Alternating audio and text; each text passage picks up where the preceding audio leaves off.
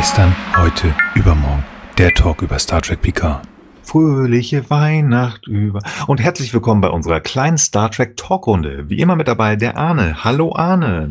Ach ja, ist das nicht beschaulich heute. Schönen guten Tag. Außerdem dabei natürlich der Frank. Schönen Tag. Stille Nacht, heilige Nacht. Ja, guten Tag. Der Nils auch. Hi, Nils.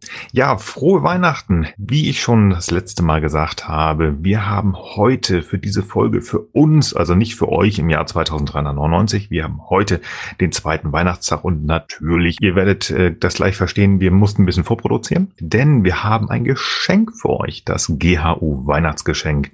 Unsere TNG Flop 3. Man kann auch was Negatives verschenken, aber ich glaube, das wird ganz das war positiv. Flop 3 mal 3. Ja, Richtig. sowas naht. Jeder hat sich drei Folgen ausgesucht. Wir haben nicht miteinander gesprochen, welche das sind. Und wir werden gleich jeder die Top 3 vorstellen, dann die Top 2 und dann die Top 1 mehrfache Nennungen sind möglich. Was wir jetzt machen, wir werden die also kurz vorstellen und wir haben die Folgen noch nicht gesehen. Naja, wir haben sie alle schon mal gesehen, aber es ist schon lange her. Lange her. Genau. Also es wird so sein, dass wir die vorstellen aus unserer Erinnerung. Was war da ganz wirklich in wirklich kurzen Sätzen, was ist da passiert und warum finde ich persönlich oder Arne seine und Frank seine, warum finden wir die doof? Dann werden wir einen Cut machen und ähm, ihr werdet sofort weiterhören können, aber wir werden uns erst in anderthalb Wochen, zwei Wochen, ich weiß jetzt gar nicht mehr, erst wieder treffen. Und dann haben wir die Folgen geguckt und dann werden wir entscheiden, ob die wirklich immer noch so doof sind oder ob die anders sind oder wie auch immer. Das heißt, wir haben sozusagen eine zweigeteilte Folge heute, aber nur für uns. Ihr könnt direkt weiterhören. Ich hoffe, das war verständlich. War das verständlich, ihr beiden? Ich habe jetzt gerade nicht zugehört, aber ich erkläre das sonst noch mal kurz. Nein, nein, doch, das war verständlich. Ach, Gott sei Dank. Sehr gut. Ansonsten das lebe der Vorgang, ne? Also wir, wir machen genau. das einfach und dabei kriegt man es dann zur Not auch genau. mit. Leben genau. in der Lage, würde ich mal sagen, wir tun das einfach mal. Ich sag mal, wir fangen an. Wir machen das einfach so. Ich fange einfach mal an mit der Top 3. Meine Top 3. Flop. Oh ja, stimmt. Also auf deiner, auf deiner Flop 3 der dritte Platz quasi. Der dritte Platz, genau. Das ist die 24. Folge der dritten Staffel die heißt im Englischen Menage à Trois oder Menage à Troy. Die Damen treu. Riker, Diana und ihre Mutter Loxana sind auf Betaset, äh, machen Urlaub, werden von einem Daimon, also von einem Ferengi, gekidnappt. Der hat sich nämlich ganz unsterblich in Loxana verliebt, beamt die in seinem Schiff rum. Die Frauen sind plötzlich nackig. Sie versuchen sich irgendwie zu retten. Riker kann durch Singsang die Situation retten. Am Ende muss Patrick Stewart nochmal so ein bisschen Shakespeare spielen und seine Liebe gestehen. Hashtag das größte Star Trek Meme aller Zeiten und am Ende sind alle wieder glücklich. Ich mag diese Folge nicht. Es, es ist, ähm, es ist, meine Güte, also erstmal ist es eine Folge mit Loxana treu. Ich find's doof, weil ich Loxana in TNG nicht mag. Ich finde sie in DS9 ist sie deutlich besser dieser Ferengi, der, den wir dann noch äh, darstellen oder den wir da, äh, den, den wir halt kennenlernen, Diamond Hawk, das ist ein Sexist. Kann ich nicht viel mit anfangen, finde ich, finde ich richtig ätzend. Und ähm, ja, also ich finde das total schwierig, dass irgendwie Frauen wild hin und her gebeamt werden und plötzlich ohne ihre Sachen da stehen. Also das heißt, diese beiden Damen natürlich nicht frontal nackt, das kann man im, im Nachmittagsfernsehen nicht zeigen, aber allein diese Idee davon die ist super oberflächlich in meinem Gedanken und ähm, das, wenn ich so heute daran denke, ich habe sie nicht gesehen, also es ist ein gewisser Ekel und ich weiß auch nicht so richtig, ob ich mich freuen soll, dass ich sie gucken darf, soll, muss. Ähm, die Ferengi-Natur wird uns hier noch falsch dargestellt und ähm, ja, also Quark macht das nachher irgendwie besser in, in Dings. Das wirklich nur ganz, ganz kurz ähm, was ich so im Hinterkopf habe. Ob ich das noch richtig im Kopf habe, wie gesagt, das werde ich ja, wenn ich die Folge gesehen habe, nochmal richtig sehen. Vielleicht kann ich das auch noch besser machen. Das ist meine Flop 3. Arne, was ist denn deine Flop 3? Meine Flop 3 ist die Folge 2.12, also zweite Staffel, zwölfte Folge, Hotel Royal im Englischen The Royal.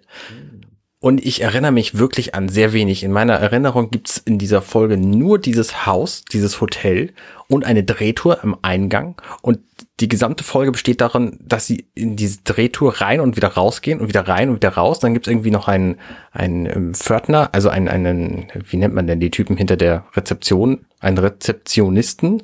Und es gibt irgendwie noch so ein Zimmer oben in diesem Hotel und das ist die komplette Folge. Und ich habe diese Folge einfach also Star Trek ist ja mehrfach wiederholt worden im Fernsehen und jedes Mal, wenn ich zufällig reingeschaltet habe, jahrelang, dann habe ich immer genau diese Folge gesehen und ich mag sie einfach nicht. Irgendwie geht's viel um Riker, das weiß ich noch. So, das war's, mehr weiß ich nicht mehr. Frank. Okay. Bei mir ist die Flop 3 Skin of Evil, äh, Staffel 1, Folge 23, auf Deutsch die schwarze Seele. Mhm. Die Folge, in der Tascha Ja stirbt. Und zwar ist es so, dass äh, die Enterprise kriegt irgendwie so ein Notsignal und landet auf einem Planeten, wo in einem Shuttle, glaube ich, Troy und Riker und ich weiß nicht wer abgestürzt sind. Es läuft darauf hinaus, dass sie dann runterbeamen und schon nach kurzer Kommunikation mit einer tierartigen Lebensform äh, wird Tascha Ja aus meiner Sicht mehr oder weniger ohne großen Grund direkt erschossen und ist tot. Tash und Crusher kann sie dann halt auch schon nicht mehr retten. Und letztlich stellt sich dann irgendwie dar, dass wenn dieses Wesen, das wohl irgendwie die kondensierte, das kondensierte Böse einer ausgestorbenen oder zumindest irgendwie nicht mehr vorhandenen oder weitergereisten, weiterentwickelten Rasse ist. Also die haben sozusagen das Böse aus sich selber rausextrahiert und das musste dann irgendwo hin und das war dann halt diese komische Pfütze und die hängt da jetzt auf diesem Planeten rum und ist ja ganz traurig und alleine und so ja. Und äh, wenn man die jetzt besonders äh, böse macht, dann äh, kann sie sich nicht mehr so konzentrieren und dann geht dieses Dämpfungsfeld irgendwie kurz raus und dann können sie alle irgendwie gerettet werden. Also das Ganze ist einfach nur mega hirnrissig und äh, das dann noch als Folge, in der quasi ein Brückenoffizier dann für immer verschwindet. Also da hätte ich mir auf jeden Fall einen deutlich, äh, ähm, deutlich ehrenvolleren Abgang vorstellen können. Also ich verstehe auch immer gar nicht, was das immer mit dem Umbringen soll von Leuten, die man nicht mehr will oder die aufhören wollen. Man kann auch, auch einfach sagen, die sind einfach jetzt weg, die haben ein Assignment woanders hinbekommen, die heiraten, whatever, ja, dann hast du auch viel leichtere Möglichkeit, die nochmal wieder einzubinden. Mhm. Aber es muss immer so ein drastischer Mist sein und in dieser Falle, in diesem Fall wirklich also ein dermaßen gequirlter äh, Blödsinn. Also ja, genau, das ist mein Flop 3. Okay. Sehr gut. Ja, hätte ich nicht mit gerechnet, aber sehr gut. Ich finde die Folge auch nicht gut, also von daher kann ich das total nachvollziehen. Sagen wir was in der zweiten vielleicht nochmal zu. Muss ich nochmal, ich muss mich nochmal angucken. Flop 2. Brumm. Meine Flop 2. Das ist ganz, ganz weit am Anfang. Das ist die vierte Folge der ersten Staffel. Code of Honor, der Ehrenkodex. Mhm. Boah, ey. Also, wir sind da auf irgendeinem Planeten, wo nur People of Color rumlaufen. Entschuldigt bitte, mir fällt der deutsche ein äh, Ausdruck nicht ein. Es ist immer schwierig, wie man ähm, mit Ethnien umgehen soll, deswegen nehme ich den englischen. Die werden uns dargestellt als, und entschuldigt mir diesen Ausdruck, als wirklich die letzten Hinterdorfmenschen. Also selbst, dass wir da diesen großen Lutan-Chef haben, diesen Namen habe ich nie vergessen. Den habe ich im Hinterkopf, werde ich nie vergessen. Also ich fand die als Kind schon total irre, diese Folge. Also das heißt, es wird uns hier ganz viel ethnisch Grütze erzählt, wo ich als Kind das wahrscheinlich nicht verstanden habe, aus heutiger Sicht, wie ich mich erinnere, und ich habe die vor zwei oder drei Jahren nochmal gesehen, finde ich das also wirklich ganz, ganz schwierig da, wie mit äh, diesen Menschen umgegangen wird ich verstehe diese ganze, dieses Kampfgehabe nicht und ich verstehe auch nicht bis heute, und das finde ich auch total irre, dass da irgendwie der, der Mann ganz aufgespielt wird. Er ist der große Oberguru und ähm, Frauen so, ja, meine jetzige finde ich doof, ich will die Tascha ja haben, hier kämpft, amüsiert mich und eigentlich hat er gar nichts zu melden, wie am Ende herauskommt, weil ähm, das alles ähm, ja eigentlich seiner Frau gehört ich äh, habe da einfach nur schlechte Erinnerungen dran und ich habe da einen ganz fahlen Nachgeschmack bei dieser Folge. Das ist meine Flop 2. Arne. Gehe ich total mit, ja. Deine Flop 2. Meine Flop 2 ist auch relativ früh in der ersten Staffel. Das ist die Folge 8, das Gesetz der Edo, zu Englisch Justice. Ich habe da meine Hausarbeit drüber geschrieben, weil das Konzept der Religion und der, also ich habe ja Theologie studiert und deswegen war das äh, da angemessen über Religion zu reden. Und das kommt halt in dieser Folge auch vor. Und da sind einfach so viele Dinge, die so dermaßen falsch laufen. Also beispielsweise das Picard hier, wir hatten das ja neulich in der, der Gott der Mintakana, hatten wir da auch kurz drüber gesprochen, ähm, dass Picard hier als Gott verehrt wird und dass er schon wieder irgendeine Frau ähm, ähm, also erstmalig eine Frau quasi auf sein Schiff holt, um ihr sein, sein Schiff zu zeigen und sie, sie zu überzeugen, dass es das Coolste ist. Und ähm, dass er dann letztlich quasi den, die, die erste oberste Direktive bricht, weil die einfach zu blöd sind, sich vorher über die Gesetze Gedanken zu machen, die sie da irgendwie möglicherweise missachten oder nicht und so. Und äh, abgesehen davon ist es halt eine Wesley-Folge und die sind am Anfang einfach auch nicht so richtig gut. Das stimmt. Okay. Frank, deine Flop 2. Meine Flop 2 ist Sub Rosa, Staffel 7, Episode 14. Zu Deutsch, glaube ich, Ronen. Mhm. Hm. Das ist das Beverly Crusher ist, was ist mit der eigentlich genau? Die muss zum Begräbnis ihrer Großmutter und dabei finden sie irgendwie so ein Licht, was man anzünden kann und dann erscheint ihr immer so ein gut gebauter Kerl, der irgendwie aus dem 18. Jahrhundert ist und der ja die Romantik sonst was wie äh, ver vermittelt und sie ist ihm sofort verfallen, also weil Frauen haben nur Gefühle und der Kopf funktioniert nicht so richtig und so ist ja klar. Mhm. Ja, deswegen ist Crusher auch sofort hin und weg und ist sofort aus der Sternenfutter raus und will sofort alles für den tun bis dann äh, zum Glück mit ein bisschen Hilfe ist ja auch klar von den Männern, die helfen ihr dann doch mal zu denken, ne? allen voran Picard, dass das Ganze vielleicht doch eine Kackidee ist und dann nachdem dann äh, Jordi und ich glaube Data auch fast umgebracht werden, da versteht sie dann doch endlich, dass das nicht so toll ist. Also es ist so, es so Hanebüchen und sie dermaßen bescheuert und ist auch, äh, äh, was das Genderbild angeht, also so dermaßen daneben. Ich finde Ronan äh, slash äh, Sub Rosa ist also wirklich ein dermaßen gequälter Blödsinn. Das ist also wirklich echt das Filmmaterial nicht wert und schafft es mir mir in jedem Fall auf Platz 2, 2, 2, 1, 1, ich weiß nicht genau. Bei mir ist es Platz 2 geworden. Ich musste irgendwie dann würfeln.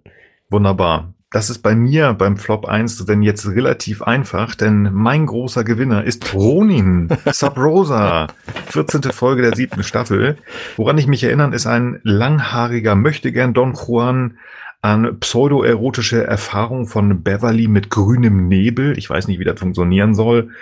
Und was ich so traurig in meinem Hinterkopf ist, dass, wie gesagt, ich, ich, ich mache immer meine Scherze mit Beverly, dass sie nicht die kompetenteste und auch nicht die schlauste ist. Ne? Aber sie, es gibt echt auch Sternenstunden von Beverly und bestimmt kommen wir da irgendwann noch mal zu, wo sie wirklich das Kommando der Enterprise übernimmt.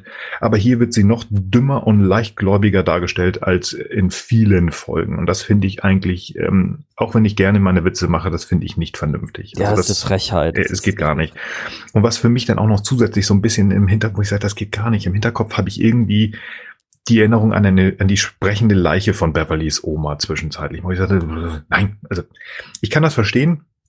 Die ähm, mussten natürlich auch mal kurz, also TNG musste mal auf dem Akte X-Zug aufspringen, weil Anfang Mitte der 90er war Akte X total hip und toll. Also mussten ein bisschen Mystery Sci-Fi bla machen.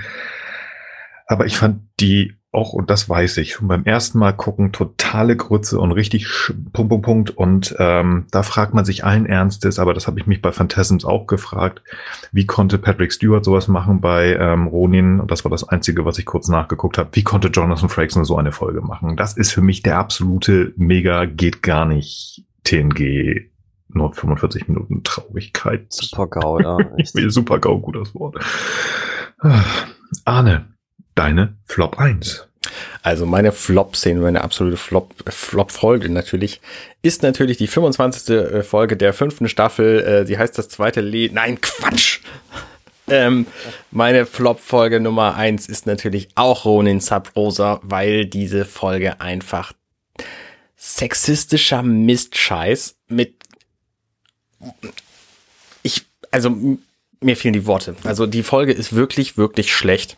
Und ich habe auch echt Angst davor, die nochmal zu gucken. Ihr habt es im Grunde beide, beide gerade beschrieben, was da passiert. Dieser grüne Geist und dieses Haus im Wald und diese, diese totale Hingebung von Beverly. Ach, nee, nein, nee, alles furchtbar.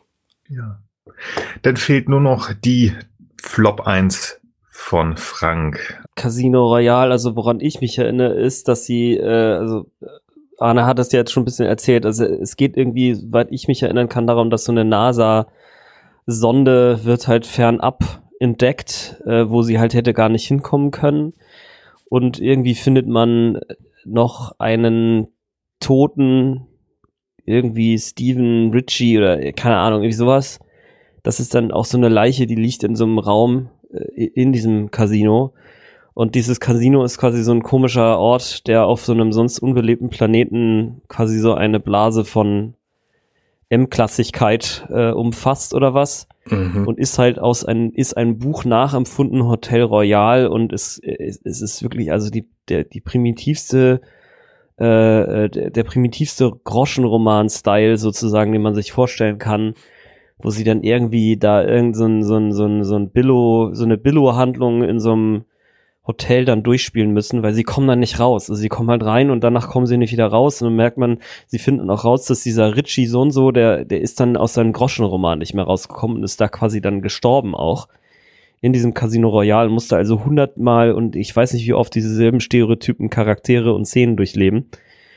Und sie checken das aber irgendwie, dass sie diese Handlung zu Ende bringen müssen und kommen dann irgendwie raus und am Ende weiß auch keiner, was das alles sollte. Und die Moral der Geschichte ist, dass irgendeine eine außerirdische Rasse aufgrund dieses Buchs gedacht hat, das sei ja jetzt die natürliche Umgebung von äh, Menschen. Und das ist auch, finde ich, eine sehr dermaßen bekloppte Idee und dann den da quasi zu zwingen, dieser völlig absurden Umgebung herumzuvegetieren und ja, also es folgt im Grunde genommen gar nichts raus. Sie gehen irgendwo rein und, und, und erleben da irgendeinen Mist und dann geht's, kommen sie da raus und sagen, ja, okay, das, äh, was lernen wir, das ist so ein bisschen wie Burn After Reading, ja, ähm, was lernen wir daraus?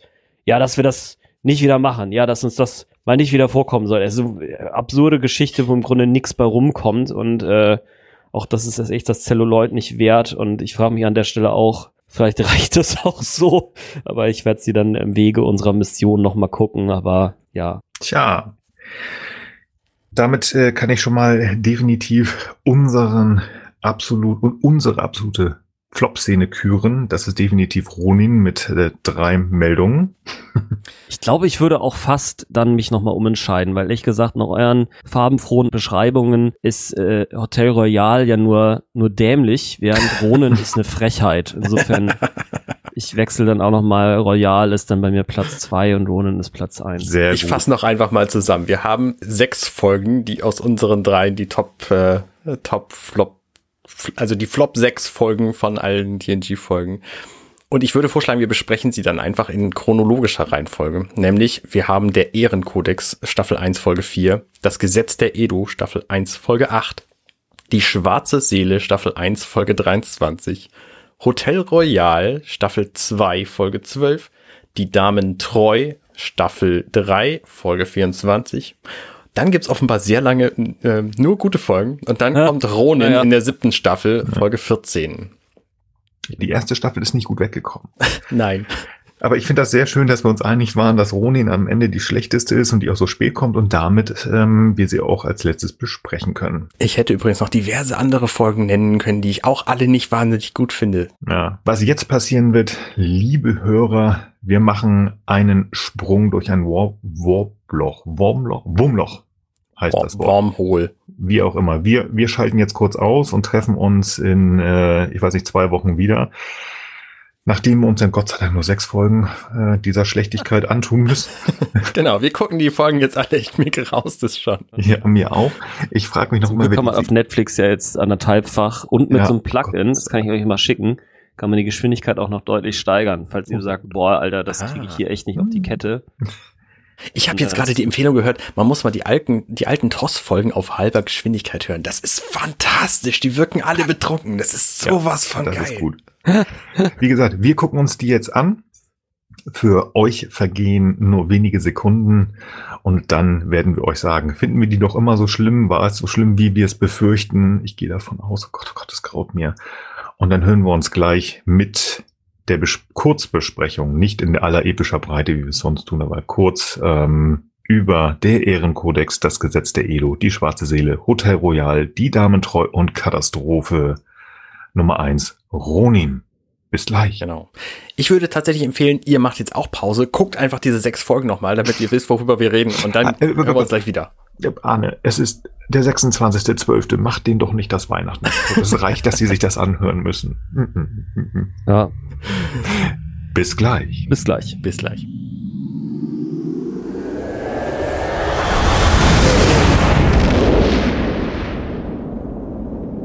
Und da sind wir auch schon wieder. Wir haben uns äh, durch die Zeit und den Raum gewuselt und viel schlimmer auch durch so ein paar Folgen. War eine anstrengende Zeit. Ähm, vielleicht hat der ein oder andere von euch auch auf Pause gedrückt und das gemacht. es tut mir leid, aber ich fand die Idee noch immer witzig. Aber ich weiß gar nicht. Die, du Hörer, der du das gemacht hast, das würde mich aber interessieren. Hast du die, also du hast sie wahrscheinlich wie ich in der Reihenfolge, wie sie erschienen sind, geguckt. Die, ähm, die Entwicklung von Wesley über diese Folgen, die wir jetzt ausgewählt haben, die fand ich sehr spannend. Ging dir das beim Gucken auch so? Schreib uns doch mal. So. Wie viele Folgen war davon waren dabei? Ja, so ein dreien. Zwei? Zwei? Drei? Ja. Stimmt, in Hotel Royal war auch dabei. Schwarze Seele kann ich mich nicht erinnern. Ist ja auch egal. Ja, wie angedroht. Nein, also ich, ich freue mich tatsächlich darauf, also nicht auf die Folgen, weil die sind nun mal kurze, aber deswegen ist es ja auch unsere Flop 3. Aber ich freue mich auf die Besprechung jetzt. Und ähm, wie uns quasi zum Geburtstag, äh, zu Weihnachten, dass wir da später nie wieder drüber sprechen müssen. Ihr wolltet Geschenke. Es gibt Geschenke. Wie wir ja schon gesagt haben, wir werden die jetzt durchgehen, und zwar in Ausstrahlungsreihenfolge. Und ähm, wie der wunderbare Podcast Offenbar The Orville schon angefangen hat, also nachdem die von uns geklaut haben, klauen wir sie wieder von denen. Wir werden eine kürzere Zusammenfassung machen ich habe es versucht, es hat einigermaßen funktioniert bei den zwei Folgen, die ich machen musste. In, wenn euch das gefällt, wenn dass die kürzer sind, weil wir im Regelfall eh so ein bisschen äh, mehr noch drüber sprechen heute, also nicht ganz so viel, aber im Regelfall, wenn das für euch in Ordnung ist, dann schreibt uns das gerne, weil dann können wir die Zusammenfassung am Anfang deutlich kürzer halten. Das wäre ganz schön. Dann beginne ich jetzt mit dem Ehrenkodex Code of Honor. Das ist die vierte Folge der ersten Staffel gewesen. Uraufführung am 12.10.1987 in Deutschland am 18.19. am 28.09.1990. Worum geht's? Bei Sternzeit 4123 5,25 ist die Enterprise auf dem Weg nach Ligon 2, wo Verhandlungen über einen Impfstoff gegen das Anchillesfieber stattfinden sollen. Dieses Fieber überrennt den Planeten Styris 4. Die ehrenvollen Ligonianer begrüßen die Enterprise im, in Form ihres Herrschers Lutan. Dieser ist von der Enterprise und besonders von Tasha Yar begeistert, weshalb er sie einfach entführt. Nach einem Tag des Warten Lassens lädt Lutan Picard ein, damit Picard die Rückkehr von Lieutenant Yar erbitten kann.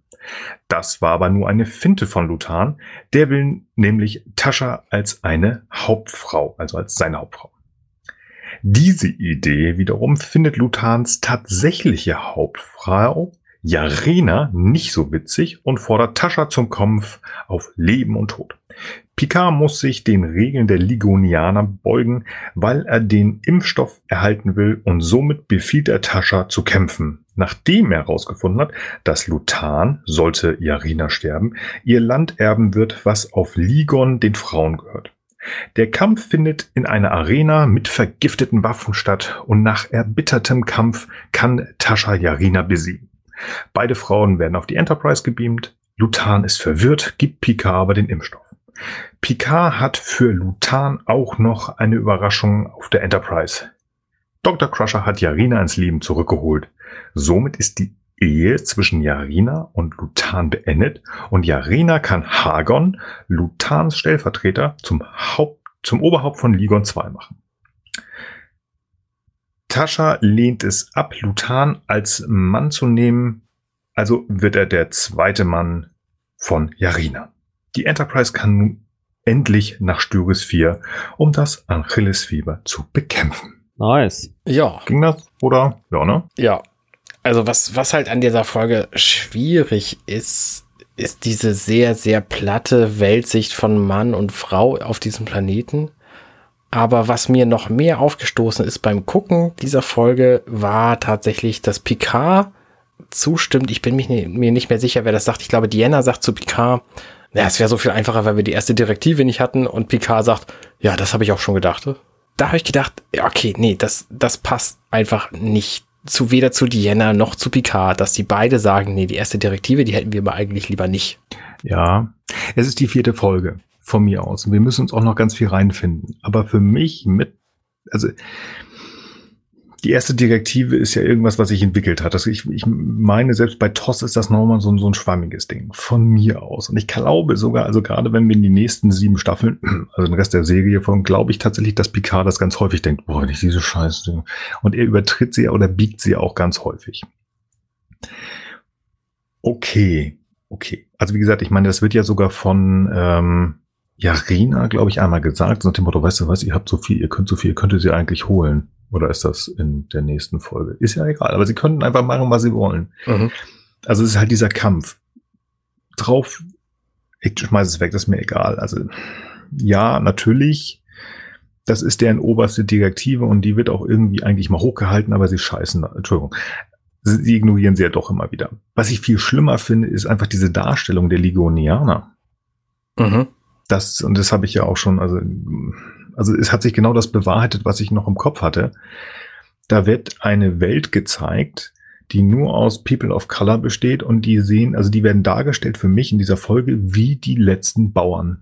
Mhm. Also das ist wie so ein Nichts gegen Bauern hier. Ja, also wie so ein Stamm vor 300 Jahren irgendwo in Afrika, wo ich nur denke so, oh Leute, oh, das knarzt und also das ist einfach so ein Stereotyp, so, ne? Das sind einfach nur Klischees. Und, sagen wir ähm, mal so, nach allem, was dieses Jahr passiert ist, in, in dieser ganzen Community, ähm, George Floyd und die Unruhen, die dann waren. Und wenn ich mir bedenke, dass es teilweise echt schwierig ist, auf amerikanischen Streamingdiensten inzwischen vom Winde verweht zu gucken, also ein Film, der Sklavenhaltung von, äh, von, von People of Color einfach nicht so besonders gut darstellt. Also dass diese Folge nicht gefunden wurde und ebenso aus, den, aus dem Internet versucht wird zu tilgen, das wundert mich sehr. Weil ich das, also finde ich echt ganz, ganz schlimm. Also das ist problematisch. Also ich finde das ne, ne, von, also die Darstellung von Tascha finde ich gut. Ich finde das versucht, wo sie sagt, ich möchte für meine Firma und ich versuche das und es geht hier um Stüres 4 und bla bla bla. Und irgendwo ist er ja auch ein ganz schnuckliger, aber okay, also sie haben versucht, diese Figur natürlich ihre Folge zu geben. So viel weitere sind da auch nicht. Aber ich, also ich nehme mir das zu keinem Zeitpunkt ab, dass sie sagt, ähm, ja, den finde ich wirklich so attraktiv. Also ich finde diesen Typen einfach überhaupt nicht attraktiv. Ich finde ihn auch nicht charmant, schon, schon gar nicht mehr ab dem Moment, wo er sie entführt hat. Ähm, und deswegen diese, dieser Moment kurz vor Ende, wo sie quasi ähm, äh, entscheiden muss, ob sie den jetzt als Mann nehmen will oder nicht und da kurz drüber nachdenkt, habe ich gedacht, nee, nee, das, nein, auf keinen Fall würde das passieren. Ja. Also, nee, also, wie gesagt, also, wie gesagt, wir sind da wirklich ganz, ganz früh, natürlich. Ähm, man musste die Figuren und also, und die Entwicklung ist noch da. Ja, okay, also da gucke ich wirklich nochmal drüber. Da gucke ich nochmal drüber hinweg, wo ich sage, hm, ich habe auch gerade ein, ein, ein so ein bisschen ein, ein Lehrstück hinter mir, dass ich ähm, auch mal Sachen einfach doof finden kann. Auch in dieser Serie, die ich liebe. Hm, aber das ist wirklich, wo es knarzt, wo ich nicht drüber hinweggucken kann. Ja, Tascha erzählt da vielleicht auch Blödsinn, vielleicht glaubt der eine das, aber das ist einfach für mich so, nee, also es ist ein bisschen Fremdschämen. Also, wir werden auch noch irgendwo hinkommen, wo, wo ich auch was zu sagen werde, warum Gene Roddenberry gewisse Sachen darstellen lässt. Hier ist das für mich einfach ein Rassismus, ein versteckter. Und ich verstehe nicht, dass das einfach im, im Syndication, äh, also im, im, wie heißt das, äh, Kabelfernsehen ist das, glaube ich, ne? dass das da einfach durchweg gezeigt wurde. Also äh, schwierig, schwierig. Also ich glaube tatsächlich im letzten vollständigen Rewatch habe ich auch diese Folge einfach mal übersprungen. Weil ich einfach sage, nee, nee, geht nicht. Geht nicht, will ich nicht. Ähm, habe ich einfach nur, also auch das hier wirklich, da muss ich sagen, danke an den großen Streamer, der Star Trek gerade in Deutschland äh, vertreibt. Danke, dass ihr 1,5-fach ähm, was angucken lassen könnt. Das war eine große Hilfe, dass ich nicht über 43 Minuten das angucken musste, sondern nur 27. Das war ja. echt gut. Ja. Ich äh, würde dann tatsächlich auch schon, wir haben zwar erst acht Minuten, aber ich würde tatsächlich auch schon weitergehen zur nächsten Folge. Ja, Frank schüttelt nur mit dem Kopf, da, ich glaube, da kommt nichts. dann mach einfach mal. Jo. Das Gesetz der Edo. Achte Folge der ersten Staffel. 9.11.87 in Amerika und 26.10.1990 in Deutschland. Diese Zusammenfassung habe ich übrigens nicht jüngst verfasst, sondern die habe ich während meines Studiums verfasst. Ich würde schätzen, so vor fünf bis acht Jahren. Justice ist der Titel der achten Folge der ersten Staffel der Science-Fiction-TV-Serie Star Trek The Next Generation. Die Raumschiff-Crew kommt auf den Planeten Rubicon 3. Dort herrschen paradiesische Zustände. Die Bewohner von Rubicon 3, die humanoiden Edo, sind freundlich, sportlich und schön. Kurz nach der Ankunft der Crew auf dem Planeten passiert Wesley Crusher, einem Jungen aus der Crew, ein Unfall, in dem er beim Ballspielen in ein Gewächshaus fällt, dessen Betreten verboten ist. Für das Zerstören der Pflanzen und des Gewächshauses ist die ausgesetzte Strafe der Tod. Die Gottheit der Edo, der Edo-Gott, hat ihnen diese Regel auferlegt. Das bringt die Crew in ein Dilemma, da sie zum einen ihre oberste Direktive befolgen muss, eine Regel nicht mit anderer Völkerentwicklung zu interferieren, zum anderen den Jungen nicht opfern will. Letztlich kommt Wesley frei, da sich der Edo-Gott umstimmen lässt. Das ist jetzt eine sehr knappe Zusammenfassung, aber naja. Das, das war nicht die Zusammenfassung für die Facharbeit?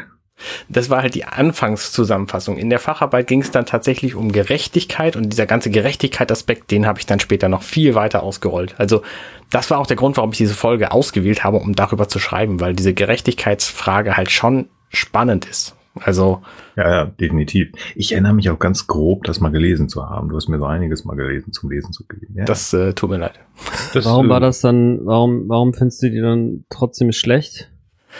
Die ist einfach, die ist einfach platt und es sind halt auch Dinge drin, die haben wir in diesem Podcast auch schon besprochen, dass zum Beispiel Picard mhm. einfach hier dieses, diese Edo-Frau ähm, auf seinen äh, Revan auf seinen Planeten holt und sie irgendwie dann überzeugt und sie dann vor ihm niederkniet und äh, das ist einfach extrem eigenartig alles. Ja, okay, ja. Wobei ich hier tatsächlich jetzt mal einen Punkt an, an Picard wieder zurückgeben muss.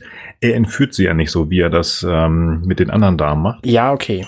Er fragt sie tatsächlich, aber ich gebe dir recht, also es ist schon so ein bisschen, es ist halt, daraus ist dieses, man kann schon fast Meme sagen, entstanden. Mhm. Was ich so ein bisschen, also wie gesagt, diese, diese Justizgeschichte, die Gerechtigkeit, finde ich total klasse. Mhm. Gebe ich dir recht. Super. Hätte man ganz viel daraus machen können. Ja. Was mich persönlich an dieser, wie soll man das jetzt sagen? Sagen wir es mal so, Gene Roddenberry war einfach ein Sausack. Punkt. Der wollte viele nackte Frauen sehen und das hat er hier einfach mal umgesetzt.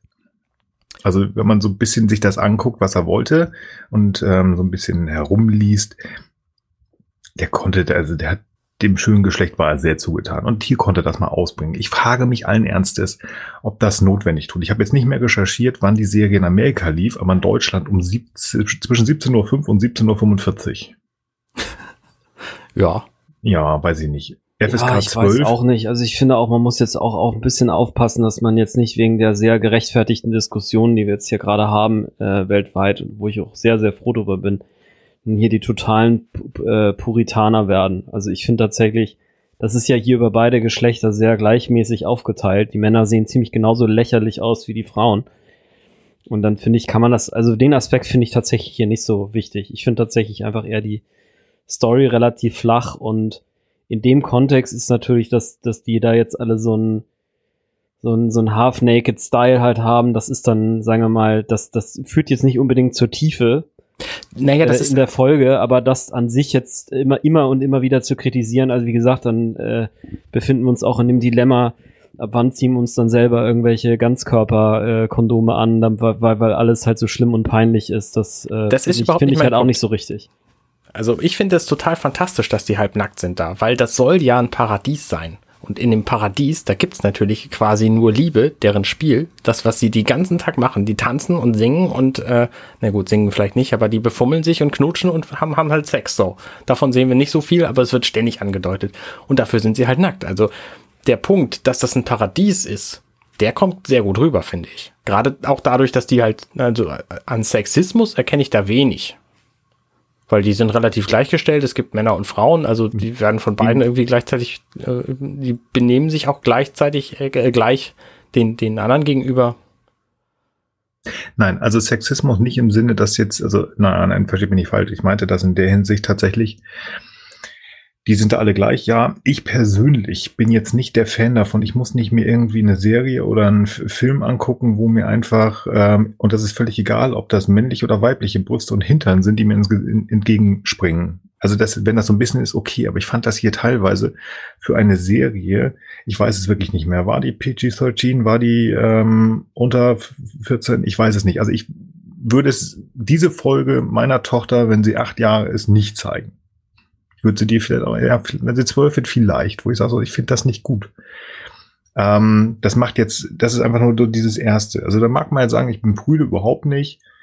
Ähm, ich finde, das passt einfach in diesen Kontext dieser Serie, zumindest wie es uns in Deutschland gezeigt wurde, als familienfreundliche Serie, passt mir das nicht so ganz. Dass die da das halt nackt sind oder was? Das stört ja. mich ehrlich gesagt, wie gesagt, überhaupt nicht. Dann nämlich prüde. Ich weiß es nicht. Also ich. Nee, ich meine es auch nicht ich persönlich. Ich meine nur, dass man sich nicht so sehr davon beeinflussen lässt, dass wir jetzt gerade quasi, also man soll sich natürlich von diesen Diskursen beeinflussen lassen, aber man muss quasi, ich finde, man muss schauen, wo geht's wirklich um Sexismus und Rassismus und wo, wo gibt's einfach nur mal nackte Haut. Ja, Na, also jetzt Sexismus das, ähm, war ein falscher Ausdruck, es ging mir um einfach, ich, ja. ich fand es für eine Familiensendung einfach zu viel nackte Haut. Wenn ich irgendwo einen abendfüllenden Film habe, habe und da läuft irgendwie Jessica Elba in Transporter Reloaded oder was weiß ich was rum, wo ich sage, okay, alles. Jetzt mal eine Frage, also ich meine, ich habe wirklich keine Ahnung. Äh, ist es denn tatsächlich so, dass man Kinder bis zwölf unbeaufsichtigt einfach irgendwie Fernsehen lassen sollte, das sollte man doch wahrscheinlich eh nicht tun, oder? Nee, absolut nicht. Daher denke ich dann, okay, dann gebe ich dir recht. Vielleicht ist es nicht PG 6, 8, 10 oder was es da gibt, ne? Vielleicht ist da wirklich zwölf so die Schallmauer. Ähm, da bin ich irgendwie dabei, ja. Also keine Frage, dass man da nicht jetzt völlig wahllos vorgehen sollte. Aber ich glaube, da muss man dann eben schon überlegen, welches, äh, ähm, äh, ja, um, um welche Zeit lässt man quasi seine Kinder unbeobachtet halt Fernsehen gucken. Hm. Und im Zweifel, wenn dann eben PG-12 da drin steht, dann müssen die Eltern halt dann entscheiden. Ne? Dann ist es vielleicht für Arne nicht so wild und für dich ist es eben wild und dann sagst du halt, läuft nicht. Und Arne sagt, ja, okay, in meinem Beisein in Ordnung. So, also ich meine, das, also so sind meine Eltern zumindest mit mir auch vorgegangen. Ja, ja? Die waren ja, zum ja. Beispiel bei äh, bei Liebe, Sex und Zärtlichkeit wesentlich lockerer als bei Gewalt. Also ich durfte Knight Rider nicht gucken, bis ich keine Ahnung, also äh, halb halb durch den Stimmbruch durch war, ja. Während andere ja. meiner Kollegen, die haben allen möglichen solchen Kram geguckt, ja, aber ja, wenn es jetzt um sagen wir mal eben, wie gesagt, Liebesdramen und auch so ein bisschen Softporn ging, das fanden meine Eltern okay, weil sie halt gesagt haben, hey, das ist halt natürlich und in Ordnung, während Gewalt ist das, was wir hier eigentlich in der Gesellschaft nicht wollen. So, das ist halt auch so eine gewisse seltsame ähm, Zerrung, Verzerrung, die wir im Fernsehen irgendwie haben, dass also Gewalt und Sex sind quasi so Dinge, die mehr oder weniger auf gleicher Ebene diskutiert werden, wobei Sex im Leben ja vorkommen sollte, also hoffentlich, ne, in, in einem, in einem vernünftigen Maß während Gewalt hoffentlich gar nicht. Ne? Und das äh, finde ich zumindest mal bemerkenswert an der Stelle. Ja, ja. um das nochmal zu beantworten, die Frage, das ist übrigens in Deutschland ab 12 mhm. und in ah, den ja, USA okay. mhm. äh, TVPG. Parental Guardian oder ähnlich. Also die Eltern müssen mitgucken und darauf achten, ja. Genau. Wie gesagt, also das, das mag ich, das finde ich ganz gut, was Frank gerade gesagt hat. Ich glaube, das kommt nur so ein bisschen darauf an, wie man ähm, was man gucken darf. Und wir, bei mir war es tatsächlich Night Rider auch erst sehr spät und solche Sachen, nee, nee, nee, geh mal raus. Also durfte viel nicht gucken. Gummibärenbande und so ein Tüdelü, ich glaube, bis, bis ins Teenageralter und alles andere musste ich irgendwo anders gucken. Ja, aber sie, da, da, ich will da gar nicht so den Fokus drauf legen. Also ich finde tatsächlich so ein bisschen eher problematisch, dass hier mit vielen angeteased wird, wenn man mal von diesem gottähnlichen Wesen, das da irgendwo rumbarbert, was wir aus TOS kennen, ähm, was hier auch explizit Gott genannt wird. Ja, genau. Was man eigentlich nicht machen wollte, aber okay. Mhm. Ich finde einfach, dass hier diese, es heißt ja auch im Englischen Justice, es geht um Gerechtigkeit, aber es wird nicht richtig aufgelöst. Picard erzählt da zwei, drei Sätze und so, ja, okay, dann haut er, ja, dann, also hier ist zwar ungerecht äh, nach diesem, ob dieses Gesetz in Anführungsstrichen, ob das jetzt logisch ist oder nicht, aber das hat da seit 100 Jahren funktioniert oder wie auch immer. Und diese, er kommt mit drei Gesetzen und sagt, äh, nö, wir nehmen Wesley jetzt mit. Das hat mich sehr gestört. Und, und das ist jetzt wieder Netpacking, wir hatten gerade die erste Detektive. Was denn hier mit äh, erster Detektive? Die genau halbnackten sehen. Ja, die, genau. Die halbnackten sehen nicht aus, als wären sie irgendwie eine, eine Warp-Zivilisation. Ähm, und da wird hingegangen, macht Urlaub und es wird sich in, da komplett eingemischt. Ne? Ja. ja. ja. Ja, das ist seltsam, das stimmt, ja. Und ich finde es auch einfach seltsam, dass, dass wieder da äh, die Zukunft halt so völlig gedankenlos dargestellt wird. Also ich meine, man hat doch mit so einer Zivilisation mal zumindest so weit Kontakt, dass man vielleicht ein bisschen was über deren ähm, gesellschaftliche Funktionen halt was weiß, ne? Und dann bringt man halt Wesley nicht mit. Ne? Wenn man halt weiß, ey, da darfst du nicht mal in irgendein Blumenfeld reinfallen oder was. Das, das, das ist einfach zu krass. Also, ja. Das ist definitiv zu krass. Und es wird halt auch am Anfang der Folge, also es wird fängt ja direkt damit an, dass sie irgendwie besprechen, was es da an negativen Punkten gibt. Und die sind sich alle extrem einig, dass das total paradiesisch ist, was aus Erwachsenen-Sicht auch möglicherweise stimmen mag. Ne? Das heißt, ja, okay, kannst du halt so machen. Aber dass du halt diese Regel einfach nicht kennst und dass, dass da in dem, im, We im, im Orbit so ein komisches Wesen rumschwirrt, was du auch nicht genau eindeuten, äh, einordnen kannst, ja, das sind schon komische Aspekte. Da würde ich nicht gleich meine Crew zum, zum Urlaub machen hinschicken. Ich, ja. Da muss ich auch mal wieder, da muss ich leider Tascha so ein bisschen auf die Füße treten. Ich finde das so ein bisschen, ja, ich habe das alles hier eingemacht, das ist alles gar nicht schlimm, alles gar kein Problem. Aber dass irgendwo ähm, einfach ganz plötzlich irgendwelche Todeszonen auftauchen, finde ich eine Information, die nicht so, euer ist alles ganz schicki lucky. Ja. Also knirscht ganz schön und ähm, ja. ja, kann ich so ein bisschen verstehen. Ja, da bin ich voll bei dir. Das finde ich auch total Banane.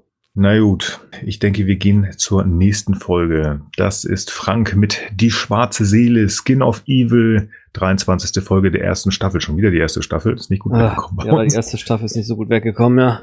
25.04.1988 in den USA, 9.03.1991 bei uns in Deutschland. Äh, ja, also die Enterprise will Troy abholen. Ihr Shuttle sendet ein Notsignal, es erleidet Bruch auf Vagra 2 im Zat-Lapis-Sektor. Als die Enterprise ankommt, kann sie nur geringe Lebenszeichen aufsmachen. Auf dem Planeten angekommen stellten sich äh, Riker, Tasha, Data und Beverly eine tierige Masse in den Weg. Daraus erhebt sich eine menschliche Horrorfigur genannt Amos. Tascha will an Amos vorbeigehen und wird dabei getötet. Phaser haben gegen Amos keine Wirkung. Tascha kann nicht wiederbelebt werden. Wir haben jetzt allerdings keine Zeit zum Trauern, denn im Moment sind immer noch äh, Troy und ein weiteres Crewmitglied im Shuttle auf dem Planeten verunglückt und müssen gerettet werden. Amos deckt das Shuttle ab und spricht mit Troy. Die sagt, die Enterprise Crew wird sich nicht geschlagen geben, sie da rauszuholen. Troy findet heraus, dass Amos allein gelassen wurde, dass er das Böse ist, das aus einer mittlerweile nun besonders schönen Spezies quasi extrahiert wurde und dann Form angenommen hat und letztlich dann zu ihm wurde. Also es ist sozusagen das böse Destillat irgendeiner fortgeschrittenen Spezies. Troy bemitleidet es. Es wird böse und verschlingt im nächsten Kontakt mit dem Down-Team Riker. Picard findet heraus mit Jordi, dass das Dämpfungsfeld, nennen wir es einfach mal, immer abnimmt, wenn das Wesen mit Troy zu tun hat. Picard beamt sich herunter. Jetzt habe ich hier stehen langweilige Verhandlungen. Also irgendwie kommen sie dann dazu, dass Picard letztlich mit Troy reden darf und Troy offeriert dann eben Picard, dass Amos besonders wütend ist und dass immer, wenn sie es geschafft hat, ihn dazu zu bringen, seine Wut explizit zu spüren, dann äh, schwächt sich das Feld ab. Das kriegen sie so zusammen raus. Entsprechend macht Picard Amos wütend, der eigentlich von Picard vom Planeten mitgenommen werden möchte. Und Picard sagt, nö, läuft nicht. Dann wird er halt mega sauer, das Feld nimmt ab und die Crew ist sicher. Also bis dahin ist das wirklich alles grauenvoll. Und dann kommt der Memory Service mit Tascha und der ist tatsächlich eigentlich ganz schön. Sie sagt dann eben zu jedem Crewmitglied noch einige schöne, nette Worte und sagt eben, dass das Leben nicht zu Ende ist, wenn noch andere geliebte Leute Erinnerungen an sie haben. Das ist somit das Beste an der Folge. Ende. Ja. Ja, passt. Würde ich auch sagen. Ich fand das echt schlimm. Also das war die von diesen sechs Folgen tatsächlich die, die mir so im Nachhinein am schlechtesten gefallen hat, weil die einfach so wahnsinnig unnütz sind, weil Tascha ja hier stirbt obwohl das völlig, völlig belanglos ist für den, für den gesamten Verlauf der Folge. Und weil dieses Wesen so unmotiviert ist und, und so black, so ein dummes Plot-Device einfach, dass sie da nicht dran vorbei können, aber sich direkt davor beamen ist okay und nee. Ja, sehe ich ganz hm. genauso. Sagen wir es mal so. Also die schlimmste von, ähm, von denjenigen hier ist es definitiv nicht. Ähm, da bin ich einfach zu sehr dabei, dass ähm, unser Platz eins Ronin einfach. Äh, nein. Das Problem ist einfach, dass die so extremst sinnlos ist, und du hast es gerade schon gesagt. Also für mich hat diese Folge nach der zwölften Minute aufhören können, weil es geht nur darum, dass Tascha stirbt. Mhm. Also man, diese Folge ist ja effektiv wirklich nur dafür da, dass Tascha aussteigen konnte, beziehungsweise Denise Crosby, die hatte ja keinen Bock mehr, nur ihre Beine zu zeigen. Die Folgen, die wir so ein bisschen hatten, wo es um sie geht, haben wir ja schon gesehen. Das Gesetz der Edo, das ist nach hinten rumgegangen, die hatte keinen Bock mehr. Sie hat sich im Nachhinein dafür natürlich so ein bisschen ins äh, Bein geschossen, weil aus Worf, der sie ersetzt hat, ist was geworden. Aber wie gesagt, das war die Möglichkeit, um rauszugehen. Sie wollte es auch noch vernünftig machen, hat sich töten lassen. Zwölf Minuten. Und alles danach ist einfach nur. Ja, aber vernünftig machen, da sind wir gerade dabei. Was soll das? Warum müssen Leute, die aus Serien rausgehen, immer sterben? Ich finde ja. das total idiotisch. Also ja. das haben wir in so vielen, das ist übrigens nicht jetzt primär auf TNG bezogen, ja, von mir aus, da wussten sie es von mir aus noch nicht besser, aber das ist so ein, ich finde, das ist so ein mega nutzloses Device oder so ein mega nutzloses Story-Element, um Leute loszuwerden. Ich meine, die kann auch einfach auf ein anderes Schiff gehen. Die kann sich in irgendjemand verknallen und mit dem irgendwo auf irgendeinem Planeten 15 Kinder zeugen. Die kann sagen, sie geht in irgendeine Geheimorganisation. Die kann, also es gibt so viele Möglichkeiten und dann ist natürlich auch die Rehabilitation, ne, was sie ja einmal machen in der Folge, wo da irgendwie da wird da Zeit, was passiert und sie dann da mit Geinen rumschnackt, ne, das hatten wir ja schon. Ja. Äh, das ist doch dann viel einfacher. Also ich kapiere nicht, was immer dieses, also und dann bitte aber auch wirklich vernünftige Dramatik und nicht dieser Schwachsinn wie hier, man will an einem Wesen vorbei und dann ist im Grunde, was ja in jeder zweiten Folge passiert, in jeder zweiten Folge oder wenn nicht sogar in jeder, kriegt irgendeiner was ab und muss auf der Krankenstation irgendwie wieder zusammengeflickt werden, ja. Und nun auf einmal äh, kann ausgerechnet so ein Crew-Brückenmitglied, das was sonst nie wieder davor und danach passiert ist, also mhm. korrigiert mich werde gerne, wenn es falsch ist, dann einfach mal tot sein. Da können sie nichts machen. Das ist nicht, dass sie noch ein bisschen im Koma liegt oder was weiß ich, sondern zack, bim, tot. So und völlig, wie gesagt, völlig nutzlos. Also wenn das noch irgendwie mit ihrer Vergangenheit zusammengehangen hätte, dass sie keine Eltern hat und noch irgendwer aus dem Planeten, der irgendwie mörderische Bedingungen hatte, mal wegen ihr nachgestellt hätte, aber so eine völlig bescheuerte Story und dann ist dieses Wesen auch noch so hammerdämlich. Also ich meine, diese Idee, das Böse zu extrahieren und das Böse zu äh, materialisieren, die das hat ja sogar ja. Potenzial und das ist auch so komplett verschenkt. Also, boah, das hab ich, ich habe mich richtig geärgert. Ja. Das habe ich hier ja. auch stehen. Aber, Doppelpunkt, ich mag die Figur des Amos, also nicht wie er gemacht wurde, meine Fresse, das ist äh, 87 gedreht worden, 88 kam das, also das, da fehlt natürlich die Technik. Aber die Idee, dass einfach die bösen Gefühle zusammengefühlt wurden und in dieser komischen ja, aber, geil. Aber das ist ja auch schon wieder das Problem von diesem Wesen, weil das das Böse, die Personen, die ich böse finde, die finden sich selber nicht böse. Und das wirklich personifizierte Böse findet sich selber auch nicht böse. Jeder Mensch will gut sein und rechtfertigt sein Handeln und sagt, ich bin gut. Das heißt, niemand ist wirklich böse. Und das ist halt das Problem auch an diesem Wesen. Das ist einfach extrem schlecht von außen dargestellt. Auch seine Selbstwahrnehmung ist quasi eine von außen Ansicht für ihn. Und das funktioniert halt so gar nicht. Also die Idee, das Böse zu extrahieren und zu was Bösem zu machen, meinetwegen. Aber dann haben wir mehr so ein, so ein Moriarty, weil der ist halt böse und von außen so, der, der, der kann sich aber rechtfertigen und sagt, ich bin gut. Und das kann dieses Wesen halt nicht. Das ist einfach völlig unmotiviert, einfach schlecht böse. So, nee. Ja. ja. Kann ich übrigens auch nochmal unterstreichen. Es gibt ja wirklich ein ganz tolles Buch über kognitive Dissonanz. Ich glaube, das heißt, also das heißt im Englischen Errors were made by the administration. Das gibt's aber auch auf Deutsch.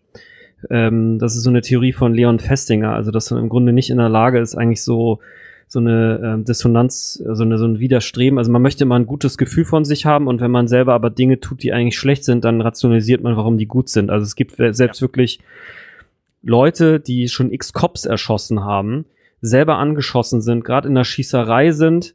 Also das, damit fängt dieses Buch an mit dieser Geschichte, die halt auf einen wahren, äh, auf einen wahren Begebenheit beruht, wo dann so ein Verbrecher noch irgendwie so auf so einem Zettel schreibt, weswegen er das jetzt hier alles richtig findet, was er macht und dass er dann noch in irgendeiner Schießerei dann noch zwei Bullen umgelegt hat und dann aber irgendwie verblutet. Die Leute glauben wirklich alle, dass sie gut sind. Also ja. ne, selbst Adolf Hitler hat sich für einen guten Menschen gehalten. Das ist, das ist einfach so. Ja. Ähm, ob das nun das Richtige ist, ist natürlich eine ganz andere Frage. Das ist natürlich nicht, aber ja, ja genau. Und das, das wird hier auch überhaupt nicht gut dargestellt, finde ich. Also, naja, Da kann ich übrigens auch sämtliche Bücher von Lydia Benecke empfehlen. Das ist eine Kriminalpsychologin, die war bei Minutenweise Matrix zu Gast. Und ah. ähm, die hat halt Bücher explizit über dieses Thema geschrieben. Was ist eigentlich böse aus Sicht der Leute, die wir böse finden?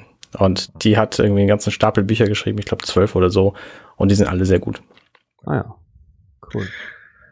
Ja, also sagen wir mal so, da ist auch nicht viel Gutes drin, mit Ausnahme einer möglichen Grundidee für einen Bösewicht. Also genau, die Idee ist gut und man muss wirklich sagen, die, ähm, die, äh, die, die, die Grabrede, also die, die Sprüche, die sozusagen dann ja, na klar. ja den ja. Crewmitgliedern, die haben mich schon ein bisschen gerührt. Also äh, es ist aber es bleibt ja dabei und das hast du schon gesagt, es ist einfach undankbar, wie sie Tascha rausgenommen haben und dafür Gott sei Dank gibt es ja noch Yesterday's Enterprise, wo man ihr einen halbwegs vernünftigen guten Abgang gegeben hat und Denise Crosby die Möglichkeit, als ihre romulanische Tochter immer wieder mal aufzutauchen. Ja, später. genau. Stimmt, ja, genau. Das haben sie ja auch noch gemacht. Ja, ja, du hast recht, ja.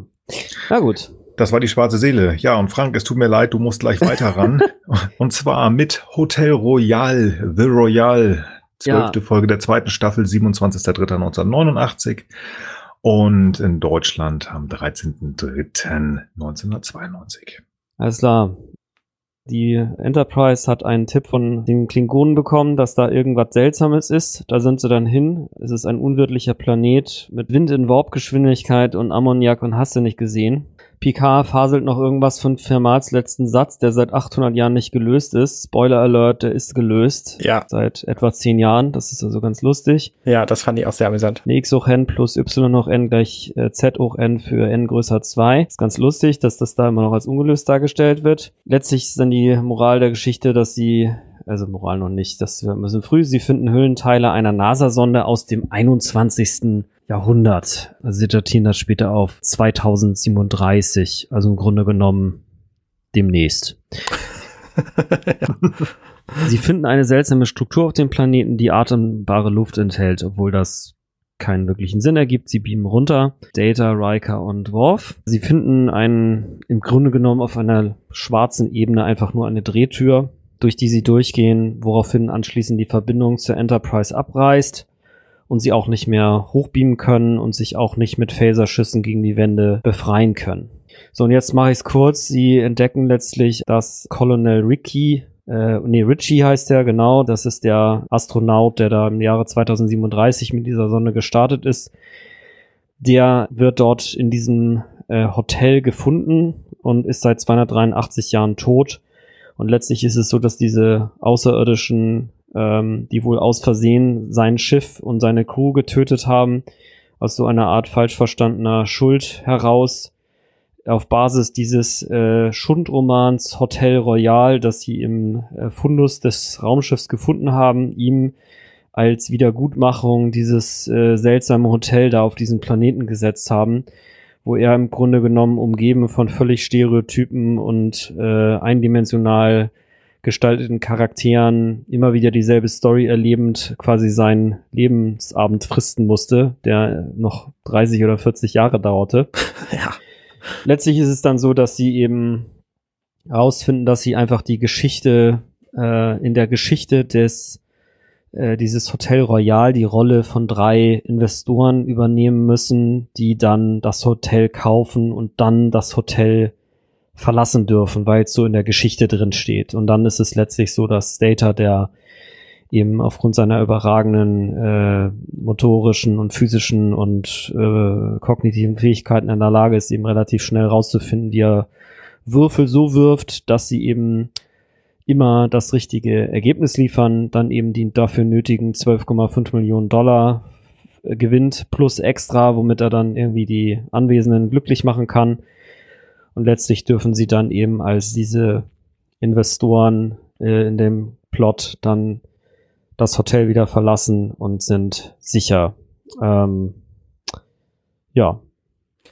Ich habe so war's. viele Schwierigkeiten mit dieser Folge gehabt. Also zum einen ist diese, diese gesamte Geschichte sowas von Hanebüchen und eigentlich ziemlich gut für so ein schlechtes Holodeck-Abenteuer, was irgendwie parallel stattfindet zu irgendeinem echten Problem auf der Enterprise. So dafür wäre die super gewesen.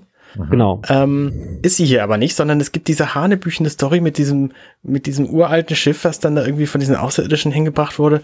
Und dann diese ganzen Stereotypen, diese, diese offensichtlich total dumme Frau, die allem zustimmt, dieser Texaner, der mit seinem texanischen Akzent da irgendwie, irgendwie labert. Es ist einfach alles wahnsinnig absurd. Und der schlimmste Moment für mich war, als sie dann letztlich dieses Hotel kaufen und feststellen, äh, dass sie jetzt genug Geld haben. Und dann kommt dieser Concierge auf sie zu und sagt, ach so, ihr seid die externen Investoren. Klammer auf, von denen ich ja in diesem Buch gelesen habe, Klammer zu. So, Mhm. woher weiß er, das ist also die, Mhm. Das ist totaler Quatsch. Nein, überhaupt nicht. Überhaupt nicht. Die warten doch da drauf. Auf Seite 123 wird doch schon längst erklärt, dass die ähm, die Investoren von außerhalb, dass die kommen werden, weil das Hotel doch niedergeht. Und Bla, kann, ist doch völlig egal. So Ja, albern. genau. Das ist einfach alles albern, also von A bis Z. Das ist so, das ist so geil. Frank, erzähl du mal. Du, du hast ja auch, du hast sie ja reingebracht. Warum findest du sie so doof? Ich, ich sag am Ende mal was dazu. ja, also es ist im Grunde schon ein bisschen, wie Arne sagt, die Story ist einfach enorm flach. Es passiert einfach fast nichts. Sie gehen da halt rein, dann haben sie halt diese, diese außerirdische, also diese, diese menschliche Leiche, ne? Da hätte man sich ja eigentlich auch vielleicht was Nettes überlegen können. Dann wird diese abgebrochene Story, wo dieser, dieser, ich weiß gar nicht, dieser Aufzugsjunge oder was, sich mit diesem Mickey D-Verbrecher, das ist eben Teil dieser Story, die ich jetzt gerade eben komplett überspringen be- bin, Ja, überspringen bin, Hm. Überspringen, übersprungen habe. Der will dann sich mit diesem Mickey D, das ist irgend so ein Gangster anlegen, um seine Rita zu bekommen, die auch nicht auftaucht. Ja. Äh, und letztlich ist es nur so, dass er einmal dann telefoniert, da wird die Story angedeutet, dann hat er einen Revolver, mit dem er den Mickey D stellen will, dann kommt Mickey D rein und erschießt ihn. Ja. Das ist die Story. Und danach gibt's noch ein bisschen Geschunkel zwischen diesem widerlichen Texaner und dieser wirklich als übertrieben dämlich dargestellten Frau am erst am ein und am Blackjack und dann später am Roulette-Tisch.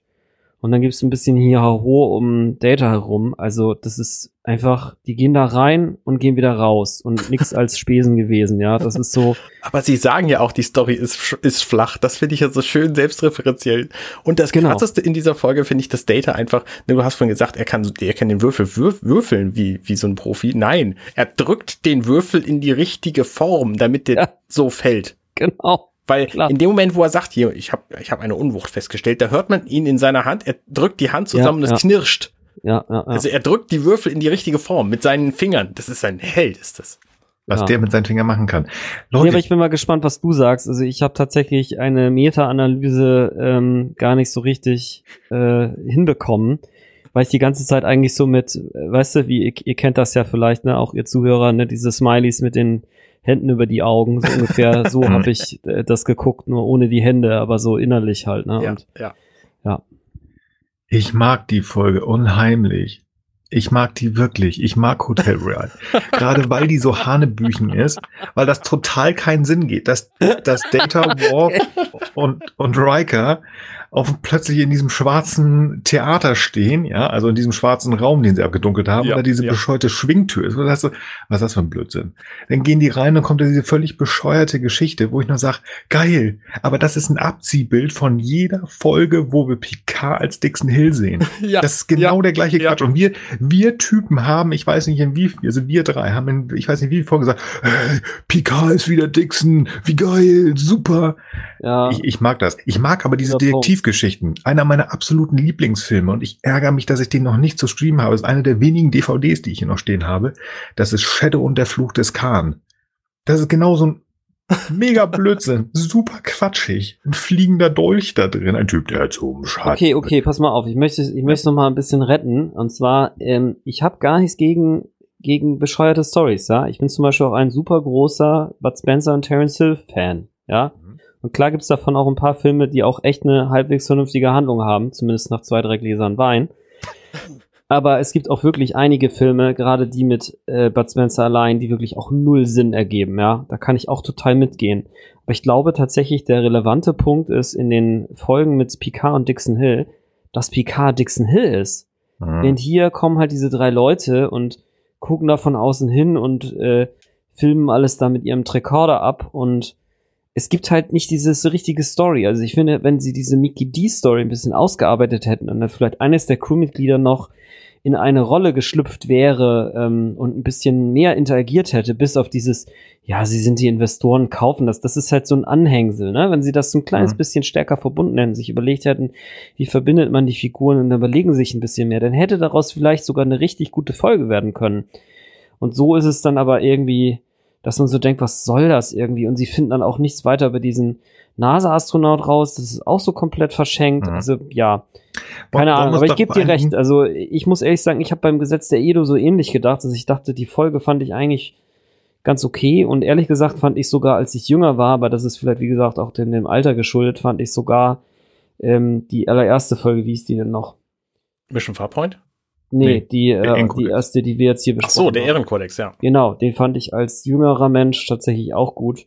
Vielleicht, weil ich die Handlung gerade eben kapiert habe. Ne? Vielleicht muss man das manchmal auch bedenken, dass man vielleicht diese komplexen Handlungsstränge einfach noch nicht so richtig kapiert, wenn man halt erst äh, 12, 13, 14 ist. Egal. Ja, okay. Also ich so, bin durch. Bei Hotel Royal vielleicht hätte man da sogar eine Doppelfolge draus machen können, ein bisschen mehr ausschmücken und dann vielleicht. Wie gesagt, ähm, eine Sache muss ich noch ganz kurz sagen. Es ist total irre. Ich habe mir die angeguckt, na natürlich, weil ähm, wie gesagt, ich gucke mal nur dezidiert das, was wir besprechen. Ich wär, ich hätte darauf geschworen, dass in diese, dass diese ganze Nummer aufgedeckt, also beziehungsweise beendet wird. Dadurch, dass ein Pflasterstein, also so ein viereckiger Stein, also so ein Mauerstein, irgendwo in eine Mauer gesteckt wird. Das und dadurch, muss eine andere Folge sein. Das muss eine andere Folge sein. Und jetzt, wo ich darüber nachdenke und auch weiß, dass es hier nicht war, ich glaube, das ist irgendeine Folge, wo sie in dem Zug sind, aber das auch irgendwie eine ganz wilde Story sein. Ich weiß es nicht. Die muss ich mal rausfinden. Also, also wir halten mal fest, Star Trek hat schon extrem absurde Folgen. Ja. ja. Gerade TNG hat extrem abwechslungsreiche, so formulieren wir es positiv, abwechslungsreiche äh, Ideen für die Folgen. Das ist schon echt beeindruckend. Ja, die nächste Folge ja auch wieder, die wir gleich besprechen. Ja. Ja, Wie gesagt, das ist ja. ganz witzig. Also un, un, unsere Top-Flop, also Top-Flop-Folge hat mich so ein bisschen in eine Sinneskrise ähm, gestürzt. Und da passte, dass das die äh, großen Kollegen von Trek am Dienstag gerade Fragen haben stellen lassen. Und ich habe auch eine Frage gestellt, ob man eigentlich noch eine Serie gut finden kann, wenn man ähm, einige Folgen richtig kacke findet und das auch noch so sagt im Öffentlichen, so wie wir es auch tun. Ähm, ja, kann man. Kann man definitiv. Ich habe da, ich ich hab so. da lange drüber nachgedacht und jetzt haben die beiden Kollegen tatsächlich meine Frage auch ausgestrahlt und äh, auf dem Blog und bei Twitter wurde da so ein bisschen drüber diskutiert und alle haben gesagt, doch, du darfst das noch gut finden. Gerade weil du es gut findest, darfst du auch mal sehr, sehr kritisch sein. Aber die, kurz nachdem wir da so angefangen haben, mit diese Schrottfolgen gesehen, ich dachte, oh Gott, oh Gott, oh Gott, darf ich eigentlich noch Star Trek-Fan sein? Ja, darf ich. Gott sei Dank. Wir machen weiter. Ähm, das ist die 24. Folge der dritten Staffel. Wir gehen ein bisschen in die Zukunft. Das sind die Damen Treu, Ménage à Trois oder Ménage à Treu. Und ich fasse zusammen. Sternzeit 43930,7. Die Enterprise hat an einer Handelskonferenz auf Betaset teilgenommen, an der zum ersten Male auch die Ferengi zugegen waren. Die Ferengi dürfen sogar zur Abschlussfeier auf die Enterprise kommen. Bei dieser Festlichkeit werden algulianische Festrhythmen gespielt, was noch sehr wichtig werden wird. Loxana und Diana Treu streiten sich darüber, ob es für Diana nicht besser gewesen wäre, Bitterset zu bleiben. Und nebenbei verliebt sich der Ferengi Daimon Tog äh, in Loxana und will sie um jeden Preis besitzen. Ja, und das, äh, um das zu erreichen, entführt er Loxana einfach, ähm, nimmt dabei Diana und Riker auch gleichzeitig mit, die äh, Landurlaub ähm, in trauter Zweisamkeit auf Betasel machen. Ja, ähm, er beamt äh, kurz darauf, also Diamond Hook, beamt kurz darauf die beiden Damen, ähm, also äh, in sein Quartier, aber vergisst dabei die Klamotten, also die stehen da dann nackt rum. Und er bedroht Loxana, ähm, dass er Diana etwas antun würde, wenn Loxana nicht für ihn arbeiten würde. Loxana geht zum Schein darauf ein. Diana darf also wieder zu Zug der damit so langsam beginnt, die Einfältigkeit eines Ferengi zu nutzen, um die Flucht zu planen. Dafür braucht unser Dreigestirn aber den Zugangscode von Diamond Hawk, welcher auch fast in Loxhanders Händen landet, hätte der Ferengi Dr. Mengele Dr. Farek nicht das äh, verhindern können. Er erpresst nun Tok und will Roxana untersuchen, um hinter die Geheimnisse ihrer telepathischen Fähigkeiten zu kommen. Er foltert sie also quasi. Währenddessen kann Will mit einem der Subprogramme des Ferengi-Schiffs eine geheime Nachricht an die Enterprise schicken, die Wesley als die angolianischen Festrhythmusklänge erkennt und somit helfen kann, die Damen und Riker zu finden. Auf dem Ferengi-Schiff geht Loxana nun einen Handel mit Tog ein, damit Diana und Will freikommen. Sie hofft aber insgeheim, dass Picard sie schon retten wird, was er auch tut, indem er so tut, als wenn er sie über alles liebe und lieber das Ferengi-Schiff zerstören wird, als sie in den Händen von Tog zu belassen. Der Plan funktioniert. Ach ja, da war auch noch irgendwie so eine komische Behandlung, die damit endet, dass Wesley am Ende eine rote Kommandouniform anhat und den Rang eines Phoenix innehat. Ente. Ja. Ja. Ich, ich habe diese Folge gesehen, ich hatte die komplett vergessen, ehrlich gesagt, ähm, bevor What? wir sie jetzt wieder geguckt haben und fand sie jetzt gar nicht so dramatisch. Also ich habe sie erheblich schlimmer in Erinnerung. Nee, warte mal, ich kann sie nicht vergessen haben und schlimmer in Erinnerung. Also jedenfalls hatte ich sie schlimmer, schlimmer erwartet, als ich sie dann tatsächlich fand. Also ich fand sie relativ okay. Ich meine, die haben ein Problem, die lösen das dann auf clevere Weise.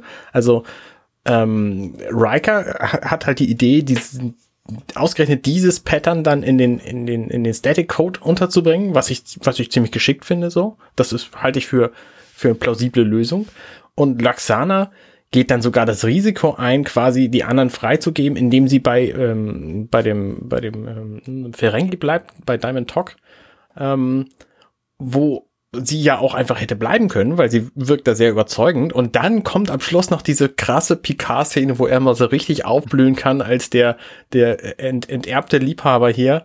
Ähm, der Rächer der Vererbten. Und, und seine, seine ähm, Frau da irgendwie anbeten mit seinen Shakespeare-Zoten.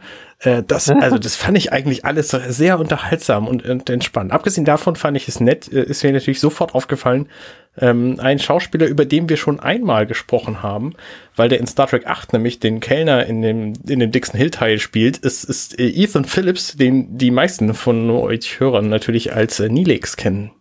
Der spielt ja den, den äh, Dr. Freak, erfahren. Ah. Ja, genau. Interessant, ja. Finde ich gut. Ja, ich kann verstehen, dass man die gut finden kann. Nee, also hier ist wieder so. ich, äh, ich ähm, ja, nee. Sagen wir es mal so. Sagen wir es mal so. Sorry. Ich finde es schön, dass diese Nacktheit, das ist schon wieder, ich muss einen anderen, ich weiß es nicht, keine Ahnung, ist, aber da, also Diana wird ja fast noch gehen, aber sie macht den Mund auf, ist also problematisch. Loxana geht mir grundsätzlich auf den Sack. Ja. Die TNG grundsätzlich immer, immer, immer, immer. Sie wurde besser in, ähm, in wie heißt das? Deep, Space Nine, genau. Auch da fand ich sie nervig. Also ich habe ein Problem mit dieser Figur. Ähm, wenn man die Damen schon nackt macht, dann muss, finde ich, hätte man noch mehr darauf eingehen müssen, warum die Damen das nicht anhaben und nicht nur in einem Nebensatz, ja, Frauen äh, verdienen es nicht, Kleidung zu tragen. Ja, dann erklärt das doch bitte nochmal in einem, nicht im Halbsatz, sondern komplett so, das ist äh, in der Kultur und bla bla bla. Und meine Mutti, Mogi, läuft auch immer so rum nackt. Das ist bei Quark einfach, finde ich, bisschen schöner erklärt. Ähm, diese Geschichte passt irgendwie auf, kein, auf nicht mal auf den Bierdeckel, weil du hättest einfach noch zu viel Platz. Und die meisten Geschichten bringen irgendwo die Figuren auch weiter. Weiter. Also in der Entwicklung. Und hier war das so einfach, nö. Die einzige Figur, die weitergebracht wird, mal ohne Mist. Wesley soll in dieser B-Story eigentlich irgendwie zur zu einer Prüfung gehen zur Prüfung gehen, damit er dann vielleicht irgendwo auf dieser bekloppten Universität, äh, Akademie angenommen werden kann. Er denkt sich, nee, ich habe eine tolle Idee, ich bleib hier, scheiß drauf, das Schiff kann fliegen. Und was passiert, anstatt zu sagen, ja, Pech kommst nächstes Jahr wieder? Nee, pass mal auf, ehrenhalber machen wir weg, du kriegst jetzt eine Kommandouniform. Wo ich sage so, ey, ihr habt gerade jemanden, der null Ahnung hat, der sowieso eigentlich da nur rumspielt und das stimmt überhaupt nicht. Das, das stellst du wirklich falsch dar an dieser Stelle. Ja. Er ist derjenige, der nicht nur merkt, dass in dem Static der Code von Riker drin ist, sondern auch was für ein Code da drin ist, weil er dieses Pattern wieder erkennt. Also er hat hier wirklich was zu leisten an dieser Stelle. Und das ist auch ja. der Teil vorhin, nee, ich habe es ja angesprochen, mit der Entwicklung, die die Westy hier durchmacht von, hey, dieser Junge, der da im Fahrstuhl steht und nicht auf die Brücke kommt, setzt sich jetzt hier mal hin und guckt ein bisschen zu, zu, der kann wirklich was und leistet was und hat seinen Titel verdient, den er am Ende kriegt. Dass er ein schlauer Junge ist, ja dass er auch vielleicht von mir aus da als Fenrich ehrenhalber rumlaufen kann, weil er ein ganz schlauer ist und als Zivilangestellter von mir aus auch. Aber ich gehe doch nicht zu einer militärischen Firma und sag, ey, ich bin ganz schlauer. Weißt du was? Hier hast du einen Lieutenant, hier hast du, weißt du, bist Captain. Du, der ist Captain, fünf Jahre schon dabei. Der muss auf die Uni. Also da kommen einfach zwölf Jahre Bundeswehr raus. Also sag mal, das ist eine Militärfirma, für die die da arbeiten. Du kriegst nicht einfach Schulterklappen drauf. Der schon. Aber es wird ja auch gesagt, dass es irgendwie, also es ist nicht, nicht, er ist dann zwar Fähnrich, aber er ist irgendwie, also ich weiß nicht ja. mehr genau, wie Picard das genannt hat, aber er hatte da schon irgendeinen offiziell klingenden Ausdruck für, warum er das jetzt darf. Ja, so halbwegs da viel Promotion. Genau, das war's. Ja, Feldfeld-Promotion oder was? Ja, genau. Also das heißt, er ist äh, im Feld befördert worden. Wenn wir im Krieg wären, okay. Dann funktioniert sowas. Nein. Da kommt tatsächlich der, der Bundi durch, wo dann, nee, nee, nicht wirklich, Leute ähm, dass er ein schlauer Junge ist und dass sich Wesley absolut verändert hat und ich es am Ende wirklich schade fand, dass sie diese Figur rausgenommen haben. Und wenn man sich heute Will Wheaton anguckt, gut, ich meine, der Mann ist, Mann ist inzwischen 50, aber wenn der das Wissen damals gehabt hätte, diese Figur hätte ah, Fan geil werden können. Wirklich, der ist am Anfang einfach nur schlecht geschrieben und dann ist er ein junger Kerl gewesen, hat die falsche Entscheidung getroffen und ist einfach ausgestiegen. Sehr schade. Ja. Aber also Wesley macht in der gesamten Serie, glaube ich, so die, die krasseste Entwicklung durch. Ja, ja, ja. Er ist der War von Deep Space Nine. Also da muss man sagen, da hat sich wirklich viel gemacht. Nee, also wie gesagt, ich jedem das seine. Nee, ich ähm, da finde ich sogar und deswegen haben, freue ich mich, dass wir die mal besprochen haben, auch wenn du sagst, das war ein Fehler. Wir hatten ja die Schlacht von Max hier. Mhm. Ich mag dich sogar lieber und die ist auch ein bisschen doof. Ähm, nee, also diese Ferengi-Folge geht gar nicht bei mir. Ja, ich finde die auch nicht so gut. Also für mich ist das, für mich ist es tatsächlich auch so, da bin ich äh, ziemlich bei dir, äh, Nils. Ich kann einfach auch äh, Laxana Troy einfach überhaupt nicht haben. Ja, also das ist für mich, äh, die ist so ein bisschen wie Bianca Castafiore aus den Tim und Struppi Comics, ja? Mm, ja. Was einfach auch so eine total frauenfeindliche Darstellung letztlich ist. Ne, dass also eine, die, die, also mittlerweile mehr oder weniger die einzige etwas seniore, taffe Frau wird als völlige Idiotin dargestellt. So kommt mir das ein bisschen vor. Weil seien wir doch mal ehrlich. Troy, okay, die entwickelt sich ein bisschen. Crusher ist halt Crusher, naja. Welche Frauen, die jetzt wirklich Format haben, außer vielleicht mal so ein paar drahtige Captainen, Geil. Aber, ja, einverstanden, einverstanden. Aber ich finde auch, ich finde auch Laxana Troy hier gar nicht idiotisch. Also zum einen ist sie sehr schlau, weil sie ist ja einer der Hauptpunkte, mit dem sie dann aus dieser Situation überhaupt rauskommen. Und sie riskiert ja, wie gesagt, auch am Ende was. Okay, sie wird ein bisschen einfach dargestellt mit ihrer, mit ihrer Schmeichelei für Jean-Luc, aber ansonsten finde ich sie relativ cool. Na gut, okay. Ja, ja sie ist, sie ist ein bisschen nervig so, aber das hat sie sich auch ehrlich gesagt verdient, weil die wird ja gespielt von Majel Barrett. Majel Barrett ja. hat einfach ja. den Computer gesprochen. Zugegeben, so. ja, das sehe ich auch ein. Das sie ist die Frau vom Chef. Richtig. Ja. Gut. Ja. Kann sie machen, aber es ist halt, dass sie schlau ist, auch das stelle ich hier nicht in Frage. Also sie macht das ja gut, sie nutzt ihren, ihre Fähigkeiten und ähm, ich meine, die Frau ist ja nicht auf den Mund gefallen. Ne? Das ist ja das so mit, was mir bei ihr so ein bisschen ich, ich möchte jetzt gerade was sagen, aber das möchte ich nicht, weil vielleicht äh, kommt doch noch mal jemand aus meiner Familie dazu, diesen Podcast zu hören. sie erinnert mich an, ein, an, an eine gewisse Person und ähm, die, diese Art und Weise, wie sie ist, also dieses extreme, ich ähm, bin die Tochter von äh, Betaset, die Halterin des Kelches von Rix, die fünfte Tochter von Schnippendip. Ähm, also dieses Extrem, ich, ich, ich, Arne weiß wahrscheinlich, wen ich meine. Ähm, und das geht mir einfach auf den Sack. Das geht mir tierisch auf den Sack. Solche Leute, klar, Ego haben wir alle. Ich meine, wenn ich hier auf, auf mein Tablet gucke, sehe ich hier drei Typen, die über Star Trek reden. Das kannst du auch machen, wenn du so ein bisschen Ego hast. Alles gut. Aber wenn ich einen Fehler mache, dann sage ich auch, okay, und das würde Loxana vielleicht bei Deep State Base Nine machen. Und das ist hier wirklich für mich problematisch, dass sie schlau ist. Das steht auf einem anderen Ding. Sie macht das richtig gut und sie, was ich ja auch in der Zusammenfassung gesagt hat, sie weiß, sie hofft und sie weiß ganz genau, Picard wird mich nicht hier lassen. Dass das so macht, wie er es macht, was er zu einem der genialsten Memes geführt hat, dieses, wo er die Arme nach vorne reckt, dieses. Ja, ja, zum Bildschirm hin. Ja, also das ist ja neben seinem Facepalm, also wirklich das Picard-Meme, super. Aber nee, das, das hilft nicht, dass ich die Folge einfach besser finde. Tut mir leid. Ich fand sie, ich fand sie tatsächlich gut. Ich mochte ja. sie. Ich finde auch, also was ich auch sehr, sehr, sehr, sehr schön fand, war zum einen das Hemd, was Riker trug, das blaue. Hm. Und ich fand auch diese lila Klamotte, die Troy trug, fand ich wirklich cool. Also die, dieses kurze Kleid ja. mit der lila Leggings sah einfach schick aus. Ja, den Ober Oberteil fand ich glaube ich auch ganz gut, aber den unteren Teil, aber gut. Willkommen bei gestern heute Mode. Mode Übermode. Übermode. Na gut, dann gehen wir mal zum letzten. Das letzte. Ähm, das ja, genau. Das letzte. Da darf Arne jetzt noch mal etwas sagen zu Ronin oder Suppe Rosa im Englischen, die 14. Folge der siebten Staffel. 31.01.1994 ist dieses Prachtwerk das erste Mal ausgestrahlt worden und die Deutschen durften leiden am 4.07.1997. Die Großmutter von Beverly Crusher, Felisa Howard, ist gestorben und wird beerdigt auf einem Planeten, auf dem eine Kolonie ein altertümliches Schottland nachgebaut hat. Picard lässt sich breitschlagen, ein paar Techniker dort ein paar Tage Verbesserungen bauen zu lassen, so dass die Enterprise eine Weile im Orbit bleibt. Schon auf der Beerdigung entdeckte Beverly als einzige den Liebhaber von Felisa, ihrer Oma, nämlich Ronan. Nachdem sie nachts einen Traum hatte, in dem er sie berührte, beschließt sie, sich in dem Haus ihrer Großmutter nochmal umzusehen. Dort wird sie von einem unsichtbaren Wesen drangsaliert, Ronan, und überzeugt sich in das Wesen zu verlieben. Sie kündigt ihren Job auf der Enterprise und geht auf den Planeten in das Haus ihrer Großmutter. Währenddessen hat die Enterprise Probleme mit einem grünen Energiesturm, der die Wettersysteme beeinflusst und zum Beispiel Nebel auf der Enterprise-Brücke erzeugt.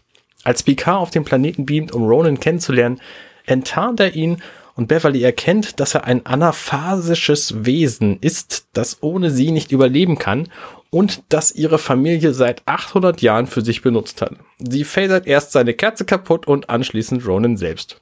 Ende. Was für ein Bullshit. Sind wir eigentlich explicit? Sind wir inzwischen mal explicit? Noch nicht. ich glaube, das habe ich in der ersten oder zweiten Folge schon mal gefragt. Aber gut, irgendwann macht das noch. Irgendwann tritt uns iTunes in den Hintern, aber dann wahrscheinlich auch zu Recht. Ey, ich weiß gar nicht. Ich habe es zumindest hier geschrieben. Ich habe das, ähm, oder wollte es zumindest sagen, bei Hotel Royal. Ich mag Detektivstories.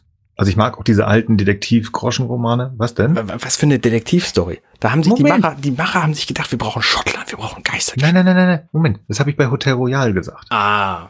Das ist eine Detektivstory. Okay. Dixon Hill und auch das mag ich. Finde ich gut. Das hier ist so ein billiger, kleiner Groschenroman. Weißt du, wo da so eine Frau mit wallendem Haar in den Haar, in den Armen eines muskulösen Pablo liegt. Er ist zufällig äh, Milliardär und ist gerade ja. Witwer. ja, genau. Aber der Degen ist da auch trotzdem er ist ja drin, auch Witwer. Seine ihre Großmutter ist ja tot. Wenn ich hier einfach, es ist wirklich kitschigster, billiger Groschenroman, Billigsex. Sie geht auf grünen Nebel ab, ähm, der sie da irgendwie, ich weiß nicht, ob dieser Nebel sie begattet oder was. Ähm, I feel so strange. Oh, also ganz ehrlich, also das, gut, ich meine, sie hat ja einen Vertrag unterschrieben, aber das ist selbst unter Gates McFadden's Würde. Und ich habe es ähm, auch schon, als wir, als, als wir alle diese Folge genannt haben, Boah, Frakes, warum hast du da nur Regie geführt? Hätte es bloß nicht gemacht, sie hätten bestimmt niemand anders gefunden. Aber gut, wahrscheinlich. Du hast einen Vertrag, du musst es jetzt machen und er konnte nicht Nein sagen. Ich finde das auf so vielen Ebenen einfach nur schlecht. Also wie gesagt, Beverly ist nicht meine Lieblingsfigur. Es ist wahrscheinlich auch nicht die besten geschriebene, schlausten geschriebene Figur. Sie hat ihre Hochtouren, aber ich kriege echt Aggression bei dieser Folge. Also richtig, die finde ich so falsch und schlecht und geht gar nicht. Die ganzen, alle Howard-Frauen werden hier als dumm dargestellt, weil die immer diese nein, Kerze nein, weiter. Nein, nein, nein, nein, nein, nein, nein, das stimmt ja so nicht. Okay. Die werden nicht als dumm dargestellt, weil am Ende schließt Beverly das, äh, sagt Beverly das ja auch zu Diana. Was auf jeden Fall passiert ist, ist, dass er sie alle sehr glücklich gemacht hat. Es war schon so eine Art Symbiose von Ronan und den vielen Howard-Frauen. So, also, ne, die waren alle sehr glücklich, die waren alle sehr, sehr engstirnig in ihren, in ihren Kontakten, weil dieser Ronan sich natürlich auch nicht zeigen wollte ähm, und, und halt irgendwie so ein, so ein Pseudo-Geistwesen ist, anaphasisch, bla. Ähm, aber trotzdem waren die ja alle sehr glücklich mit ihm. Äh, das heißt, ich kam also, damit echt auch nicht so gut klar. Also ich fand, ähm, ich, mich hat das jetzt auch nicht überzeugt. Also ich bin da eher bei Nils. Also ich hatte auch das Gefühl, die, die Frauen, also die, die Be Beverlys Familie wird einfach übertrieben dämlich dargestellt. Also ja, ich gebe dir recht. Es gibt natürlich diesen gewissen Austausch. Und es ist nicht so, dass die komplett bescheuert sind, aber doch relativ bescheuert. Also das hätte ja schon mal, und, und, und, und sagen wir mal, es sind nicht ist es ja nicht nur so, dass hier, also das möchte ich auch nochmal an, an, hin anfügen, es ist nicht nur so, dass die, finde ich, so ein bisschen minder bemittelt dargestellt werden, sondern die Frage ist ja auch, wie soll denn eigentlich bitte dieses Geschlecht sich vermehrt haben? Ab wann? Also sind die dann immer nur auf die Älteren übergangen, nachdem die anderen schon wieder geworfen hatten oder wie? Also mal ja, der, diese ja. Frage ist für mich auch nochmal so ein Ding. Wie genau das hat denn das mechanisch funktioniert? Weil der Ronin sieht jetzt für mich nicht gerade nach einem Lover aus, der noch irgendwie Mann und äh, äh, Kinder akzeptiert oder, oder Begahnter, die dann auch noch alle spielt mit dem Sohn irgendwie Football und mit dem Mann macht dann noch irgendwie, keine Ahnung, äh, Bierabend oder was oder genau. gemeinsame genau. Saunaabende oder wie. Also das ist. Das klingt voll gut. Ja, also entweder haben alle Howard-Frauen ihre Männer durchgängig ver veräppelt oder die haben alle gesagt, ja, hier Mann, kannst dich verziehen, ähm, weil ähm, ich möchte jetzt alleine sein und meine Kerze hier anzünden. Also und dann willst du mir erzählen, was hat er erzählt? Er wurde geboren 1600, schießt mich tot. Ja. Ähm, an den an den Gewässern des Loch äh, Finnen oder Glennfinnen und, und so weiter, ne? Und hat ein Schwert dabei, ja. Nein, das ist das ähm, Monster von Loch Ness. Ja, er ist Conor McCloud. Und du willst mir erzählen, dass irgendwie in McFly stand übrigens auf einem der Gräber, fand ich ziemlich gut. Sehr gut, sehr gut. Hallo McFly, jemand da. Das heißt, du willst mir erzählen, dass in 700 Jahren fast die die die Howard-Frauen nicht miteinander gesprochen haben. Du weißt du was? ich habe hier einen 30-jährigen Knacker hier, der ist total cool und so. Ah, ja, guck mal, ich glaube, das gehört alles zu dieser zu dieser Metamorphose, die sie ja durchmachen. Okay. Ich meine, Beverly wollte auch in dem Moment, wo sie quasi kurz vor grüne Augen war, wollte sie auch mit nichts mehr was zu tun haben, mit niemandem ihrer Freunde mehr reden. Mm, also ja. war aber sehr glücklich. Also das ja, ist halt, okay. das ist halt auch der Teil, den ich dieser Folge ankreide. Weil das philosophisch sehr relevante Thema, was ist eigentlich Glück und wie kommt mm. man dazu und was ist es, was ist es wirklich? Ist es was Greifbares und äh, äh wie kommt man dazu? Habe ich gerade schon gesagt, ne? Also das mhm. hätte man halt philosophisch sehr, sehr geschickt bearbeiten können und das ist hier halt überhaupt nicht passiert, so, weil sie, mhm. sie hat hier die Möglichkeit, irgendwie sehr glücklich zu werden. So, das ist für uns natürlich alle unverständlich, aber es hätte halt wahrscheinlich funktioniert. Und sie sagt, nee, hier komm, Kerze weggeballert, Typ weggeballert, alles egal. Ja, vor allem auch so mal eben schnell, ne? Ja. Also interessant, da ist tatsächlich, du hast recht, da ist ähm, sogar eine Frage drin, woraus man hätte was machen können. Aber was hat man gemacht? 43 Minuten Rohninhalt. Wie gesagt, macht es für mich nicht besser und das bleibt bei mir stehen. Also das ist die Folge, die mir ich habe sie jetzt wieder geguckt und ich gebe euch Brief und Siegel, wenn ich sie noch mal gucken werde, denn nur weil ich meine Tochter dazu zwinge, Star Trek gut zu finden, und da müssen wir natürlich alle TNG-Folgen gucken. Mhm. Aber wenn ich sagen, die, wird, die wird gleich schlecht. Mhm. Die wird gleich schlecht. Papi guckt mit, aber die ist schlecht. Und dann macht wieder, nie wieder, außer ich krieg noch mal ein zweites Kind. Aber dann mache ich es geschickt, dann warte ich, dass sie beide alt genug sind, dass wir zusammen gucken können. Mhm, mh. ja, oh, Papi, nee. Papi, darf ich auch so eine Kerze haben? Nein. Sage ich jetzt, das ist genauso wie mein Lego hier steht. Papi, Papi, darf ich das Lego? Nein, zwei Jahre später. Pff, dann liegt der Millennium Falcon hier. Verdammt. Oh, Freunde, möchtet ihr noch was zu Ronin sagen? Das ist ruhig. nee, Ach so, zu der Folge. Ach so. Nee. nee, aber generell, bitte, bitte, bitte, liebe Star Trek-Macher der Gegenwart und der Zukunft, solltet ihr das jemals hier hören und ihr habt eine Folge, ladet euch doch bitte mal ein paar Leute ein, die die Folgen inhaltlich kritisieren. Ihr, also ich würde das auch gerne einmal für eine Folge machen. Ich würde sogar irgendwo einen Flug hin bezahlen. Ich brauche dafür nichts. Ich buche mir auch das Hotel selber. Hauptsache, der Inhalt ist nicht mehr so scheiße. Oder wird noch besser. Ne? Ich will gar nicht sagen, dass alles scheiße ist, aber es ist doch vieles verbesserungswürdig von dem, was ich, wie gesagt, auch sehr viel besser in Erinnerung hatte. Und wie gesagt, ich will damit jetzt auch nicht Star Trek vergrätzen. Ich, das ist auch eine Message im Grunde genommen eigentlich an alle Serienmacher da draußen seid einfach nicht so ego-versessen und äh, holt euch mal ein paar Leute, die gerne Serien gucken in eurem Bereich. Ne? Also ich möchte jetzt wirklich nicht Friends oder sowas verbessern müssen, aber im Bereich Science Fiction bin ich gerne bereit, äh, mal ein paar hundert Euro in die Hand zu nehmen, irgendwo hinzufliegen, mir mal was anzugucken und ein bisschen Kommentar abzugeben. Das nennt man Fokusgruppe. Das gibt es in der Werbung seit über 100 Jahren. ne? Also ne, kommt mal von eurem hohen Ross runter, und hört euch mal ein bisschen Kritik an. Klar, ihr müsst ja nicht dann alles umsetzen, aber versucht mal bitte so ganz grobe Schnitze ein bisschen zu vermeiden. Das wäre wirklich ganz schön, dann altern die Serien besser. Und ich wette mit euch, das macht dann auch finanziell noch mehr Sinn. Ne, also so mein offenes Wort an die ganzen Leute da draußen, die wahrscheinlich einfach keine Möglichkeit in sich sehen, mal von ihrem Ross runterzusteigen und zu sagen, ja, nee, alles, was ich schreibe, ist sowieso genial. Ne? Also glaubt mir, Leute, es wird immer besser, wenn man noch ein paar mehr Meinungen dazu wird. Immer. Ne? Und es ist nachher trotzdem immer noch eure Story. Also, ja. Das ich ist mein Wort zum Sorry, ich wollte, ich wollte dich nicht unterbrechen. Ich, ich sehe das alles genauso wie du. Ich würde das ähnlich machen.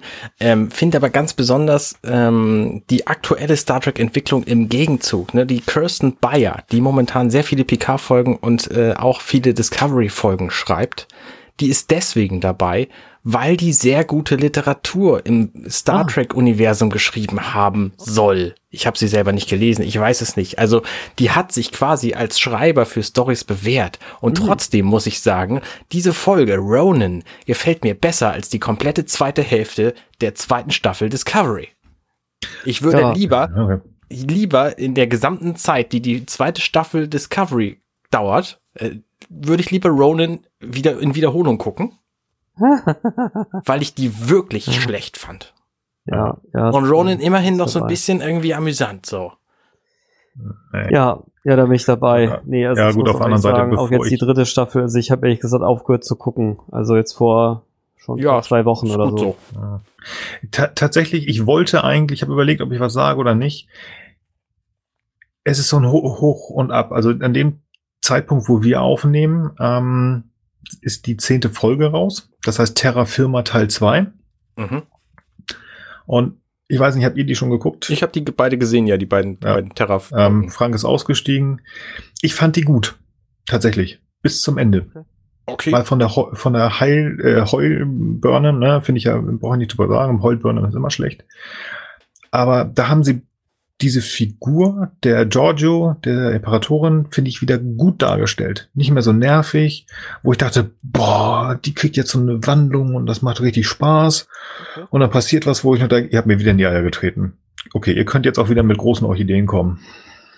Es ist, ähm, Okay, ja. dann gucke ich mir also, das tatsächlich Ich fand tatsächlich auch die beiden Folgen ganz nett. Da hat auch tatsächlich dann mal, wie heißt sie, die, die Schauspielerin von Burnham? Ja, äh, ja, ja, Dingsbums. Hat gezeigt, was sie tatsächlich schauspielerisch drauf hat, weil die Burnham, die sie im anderen, in der anderen Welt spielt, die ist ja völlig anders so. Das ist halt keine Heulsoße. Soße. Ähm, hm, Sonika. Und ähm, genau, Sonica Martin Green. Bonnet, Sonnet, äh, ich weiß nicht, wie sie heißt, egal. Ähm, Burnham. Genau. Und von daher fand ich das auch ganz gut. Aber was ich, was ich so schlimm fand, war diese ganze Terror-Geschichte. Und die ist jetzt vorbei und sie ist halt jetzt vorbei. Hm. Und sie hat überhaupt nichts beigetragen zu der Geschichte, die mich eigentlich interessiert. Nämlich, wie geht es mit verdammt Star Trek weiter und unserem Universum das, und so? Was ist das, denn da die utopische Version jetzt? Das ist, ist einfach so. das, was, was ich mit diesem Eiertritt meinte. Also oh. Ich möchte halt Frank nicht spoilern. Das ist gut. Ähm, weil das Ding ist, ich mag, ich mochte immer, ich mochte immer diese Spiegeluniversumsfolgen, weil das mal was anderes ist. Ich fand's cool, Spock mit einem Bart zu sehen. Ich fand, ähm, ähm, wie hieß sie noch, Kira als diese kleine windige Figur, die da mit Lat Latex rum. Ich fand das, ich fand das immer super. Ich finde es bis heute schade, dass es von äh, TNG keine Spiegeluniversum-Folge gibt. Ähm, das hat mir Spaß gemacht. Das fand ich auch gut tatsächlich in der ersten Staffel, also diese Spiegeluniversum-Folge. Aber was Arne sagt, so, ich, ich hatte gedacht, so, boah, okay, hier, wir gehen nochmal Spiegeluniversum, um diese Figur umzubrudeln, um daraus was zu machen, weil dann hätten wir irgendwie eine coole Figur gehabt. Ich weiß nicht, Admiral Giorgio oder sonst was. Und jetzt habe ich eigentlich schon fast zu viel gesagt, aber dann kommt halt der Eiertritt. Ähm, und das ist, hat Arne recht, hätte man sich da sparen können. Na gut, aber wir sind ja nicht Discovery Podcast. ja, genau, nee, wir sind TNG Podcast. Ich finde TNG übrigens gerade deswegen so gut, weil es diese Spiegeluniversum Folgen nicht gibt. Okay. Also ich, ich bin ja mit TNG aufgewachsen und habe auch lange Zeit nichts anderes gesehen und habe auch von Deep Space Nine ähm, irgendwie die ersten zweieinhalb Staffeln oder so gesehen und dann habe ich eine Weile lang erstmal gar kein Star Trek mehr geguckt und viel mehr kannte ich auch lange Zeit gar nicht. Das heißt, ich habe überhaupt nicht gewusst, dass es irgendwo so ein Spiegeluniversum gibt. Hm. Und das tat mir sehr gut und das finde ich auch immer noch bedauerlich, dass es das irgendwann mal getan haben muss. Und Spock mit Bart kann ich mir überhaupt nicht vorstellen. Und auch diesen diese, diese äh, Deep Space Nine Folgen habe ich inzwischen gesehen und dass Discovery quasi komplett im Spieluniversum spielt, ist mir auch ein bisschen auf den Keks gegangen. Nee, also nein. Nicht meins. So sind die Geschmäcker verschieden, so sind die Meinungen verschieden, aber wir waren uns einig, dass Ronin für uns Ohne der ist Anführer. furchtbar, ja. der Flop 3 ist. Liebe Zuhörer, unser Weihnachtsgeschenk, schön verpackt, nur für euch. Ne, schenkt Genießt euch einen es. ordentlichen Glühwein vorher ein. Ach so, ihr seid jetzt durch, ne? Okay. Ja, verdammt. Ja, dann ähm, empfehle ich einfach noch mal einen guten Gin jetzt. Ähm, Ja, genießt ihn. den schlechten Nachgeschmack runter. Mich würde mal interessieren, was ihr so als die schlechteste Folge, ihr braucht jetzt keine Top 3 machen, aber was findet ihr so die schlechteste Folge von The Next Generation? Ja, Wenn ihr wollt, schreibt uns das gerne auf unserer Webseite ghu.com. Unsere nächste Weihnachtsfolge. Die Flop 176. Nee, ich Genau. glaube, dann machen wir jetzt, dann machen wir eine andere. Wir kopieren Radio Hamburg, das ist eine gute Sache. Nächstes Jahr die, To- die Flop 4, die Flop 5. Wie gesagt, bei Twitter könnt ihr das auch gerne machen, gestern HU. Und wir freuen uns natürlich auch immer über vier Sterne, nee, oder fünf Sterne. Fünf Sterne sind besser. Wir machen fünf Sterne bei Apple Podcasts, wenn ihr es gerne wollt. Liebe Freunde, das sind die Feiertage. Bleibt zu Hause, wenn möglich. Bleibt gesund. Genießt sie trotzdem auch in diesen etwas anderen Zeiten. Ich bin im Dienst für euch, für uns alle. Ich darf nicht zu Hause bleiben. Ich würde es gerne. Ähm, meine kleine Nichte hat neulich gesagt, warum musst du arbeiten? Sag ich ja, weil leider die Rettungswagen noch nicht über WLAN fahren können. Ähm, bleib gesund und versuch trotzdem die Feiertage zu genießen. Wir hören uns im nächsten Jahr wieder. Und ähm, da bleiben wir bei TNG, aber es ist kein Flop, das kann ich schon mal sagen. Diese Folge stand mal wieder auch auf meiner Folge-Liste. Da habe ich das verschluckt. Und ich habe die tatsächlich dieses Jahr erst gesehen. Ähm, sogar ganz am Anfang des Jahres noch auf Vorbereitung auf der PK. Und ich finde die gut. Und es ist die 21. Folge der vierten Staffel. Das ist das Standgericht The Drumhead. Die hat Frank sich ausgesucht. Yay! Da freue ich mich sehr drauf. Arne, möchtest du noch etwas zu unseren Hörern zum Jahreswechsel sagen? Ähm, erstaunlich, dass ihr so lange durchgehalten habt, diese Folge zu hören, wo wir wirklich nur über, aber ähm, schön, dass ihr dabei seid. Wir mögen euch wirklich sehr. Wir bedanken uns für alles, was ihr uns dieses Jahr Gutes getan habt. Das war schön, große Freude. Und allen, die, die ihr, denen ihr uns empfohlen habt, die ihr uns empfohlen habt, also alle Hörer, die wir jetzt kennen durch euch, nee, andersrum, alle, also wenn ihr über diesen Podcast redet, dann hören das ja andere Leute und wir bedanken uns bei euch dafür, dass die das gehört haben von euch. Tragt die frohe Kunde weiter. Genau. Danke. Evangelium und so. Äh, vielen Dank für alles. Ich wünsche euch auch frohe Weihnachten und einen guten Rutsch, äh, weil wir uns ja vermutlich nicht mehr vorher hören. Ne? Macht äh, genau und äh, äh, ja genau wie, wie äh, Nils schon gesagt hat, ne, bleibt seid vorsichtig, überlegt euch, wen ihr alles jetzt besuchen müsst. Ähm, man kann auch wirklich nette Sachen remote machen. Wir haben letztens mal so ein äh, so, ein- so ein kleines Exit-Spiel gemacht. Ähm, das fand ich tatsächlich sehr lustig. Das war auf einer äh, Firmenweihnachtsfeier. Oder es gibt, wie hieß dieses Tool, wo wir äh, in Kreisen uns immer treffen konnten? Ähm, Wonder Me. Arne? Bitte? Wonder Me. WonderMe, genau. Also überlegt euch da, guckt euch das mal an. Ne? Wir packen mal die Links äh, in die Beschreibung. Vielleicht ist das eine Alternative für euch, jetzt über die Feiertage vielleicht ein paar Leute zu treffen ähm, auf eine andere Art.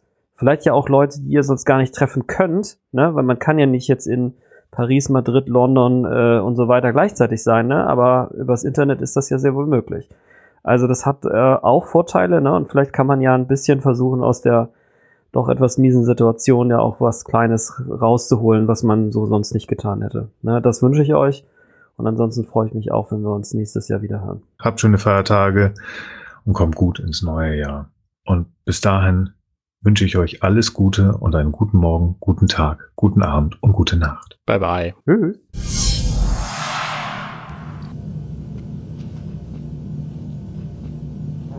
Nice. Hey, wir sind Nils, Arne und Frank und das war gestern, heute, übermorgen. Wenn euch dieser Podcast gefällt, dann unterstützt uns doch ein wenig Mehr Infos dazu findet ihr auf ghu.compendion.net.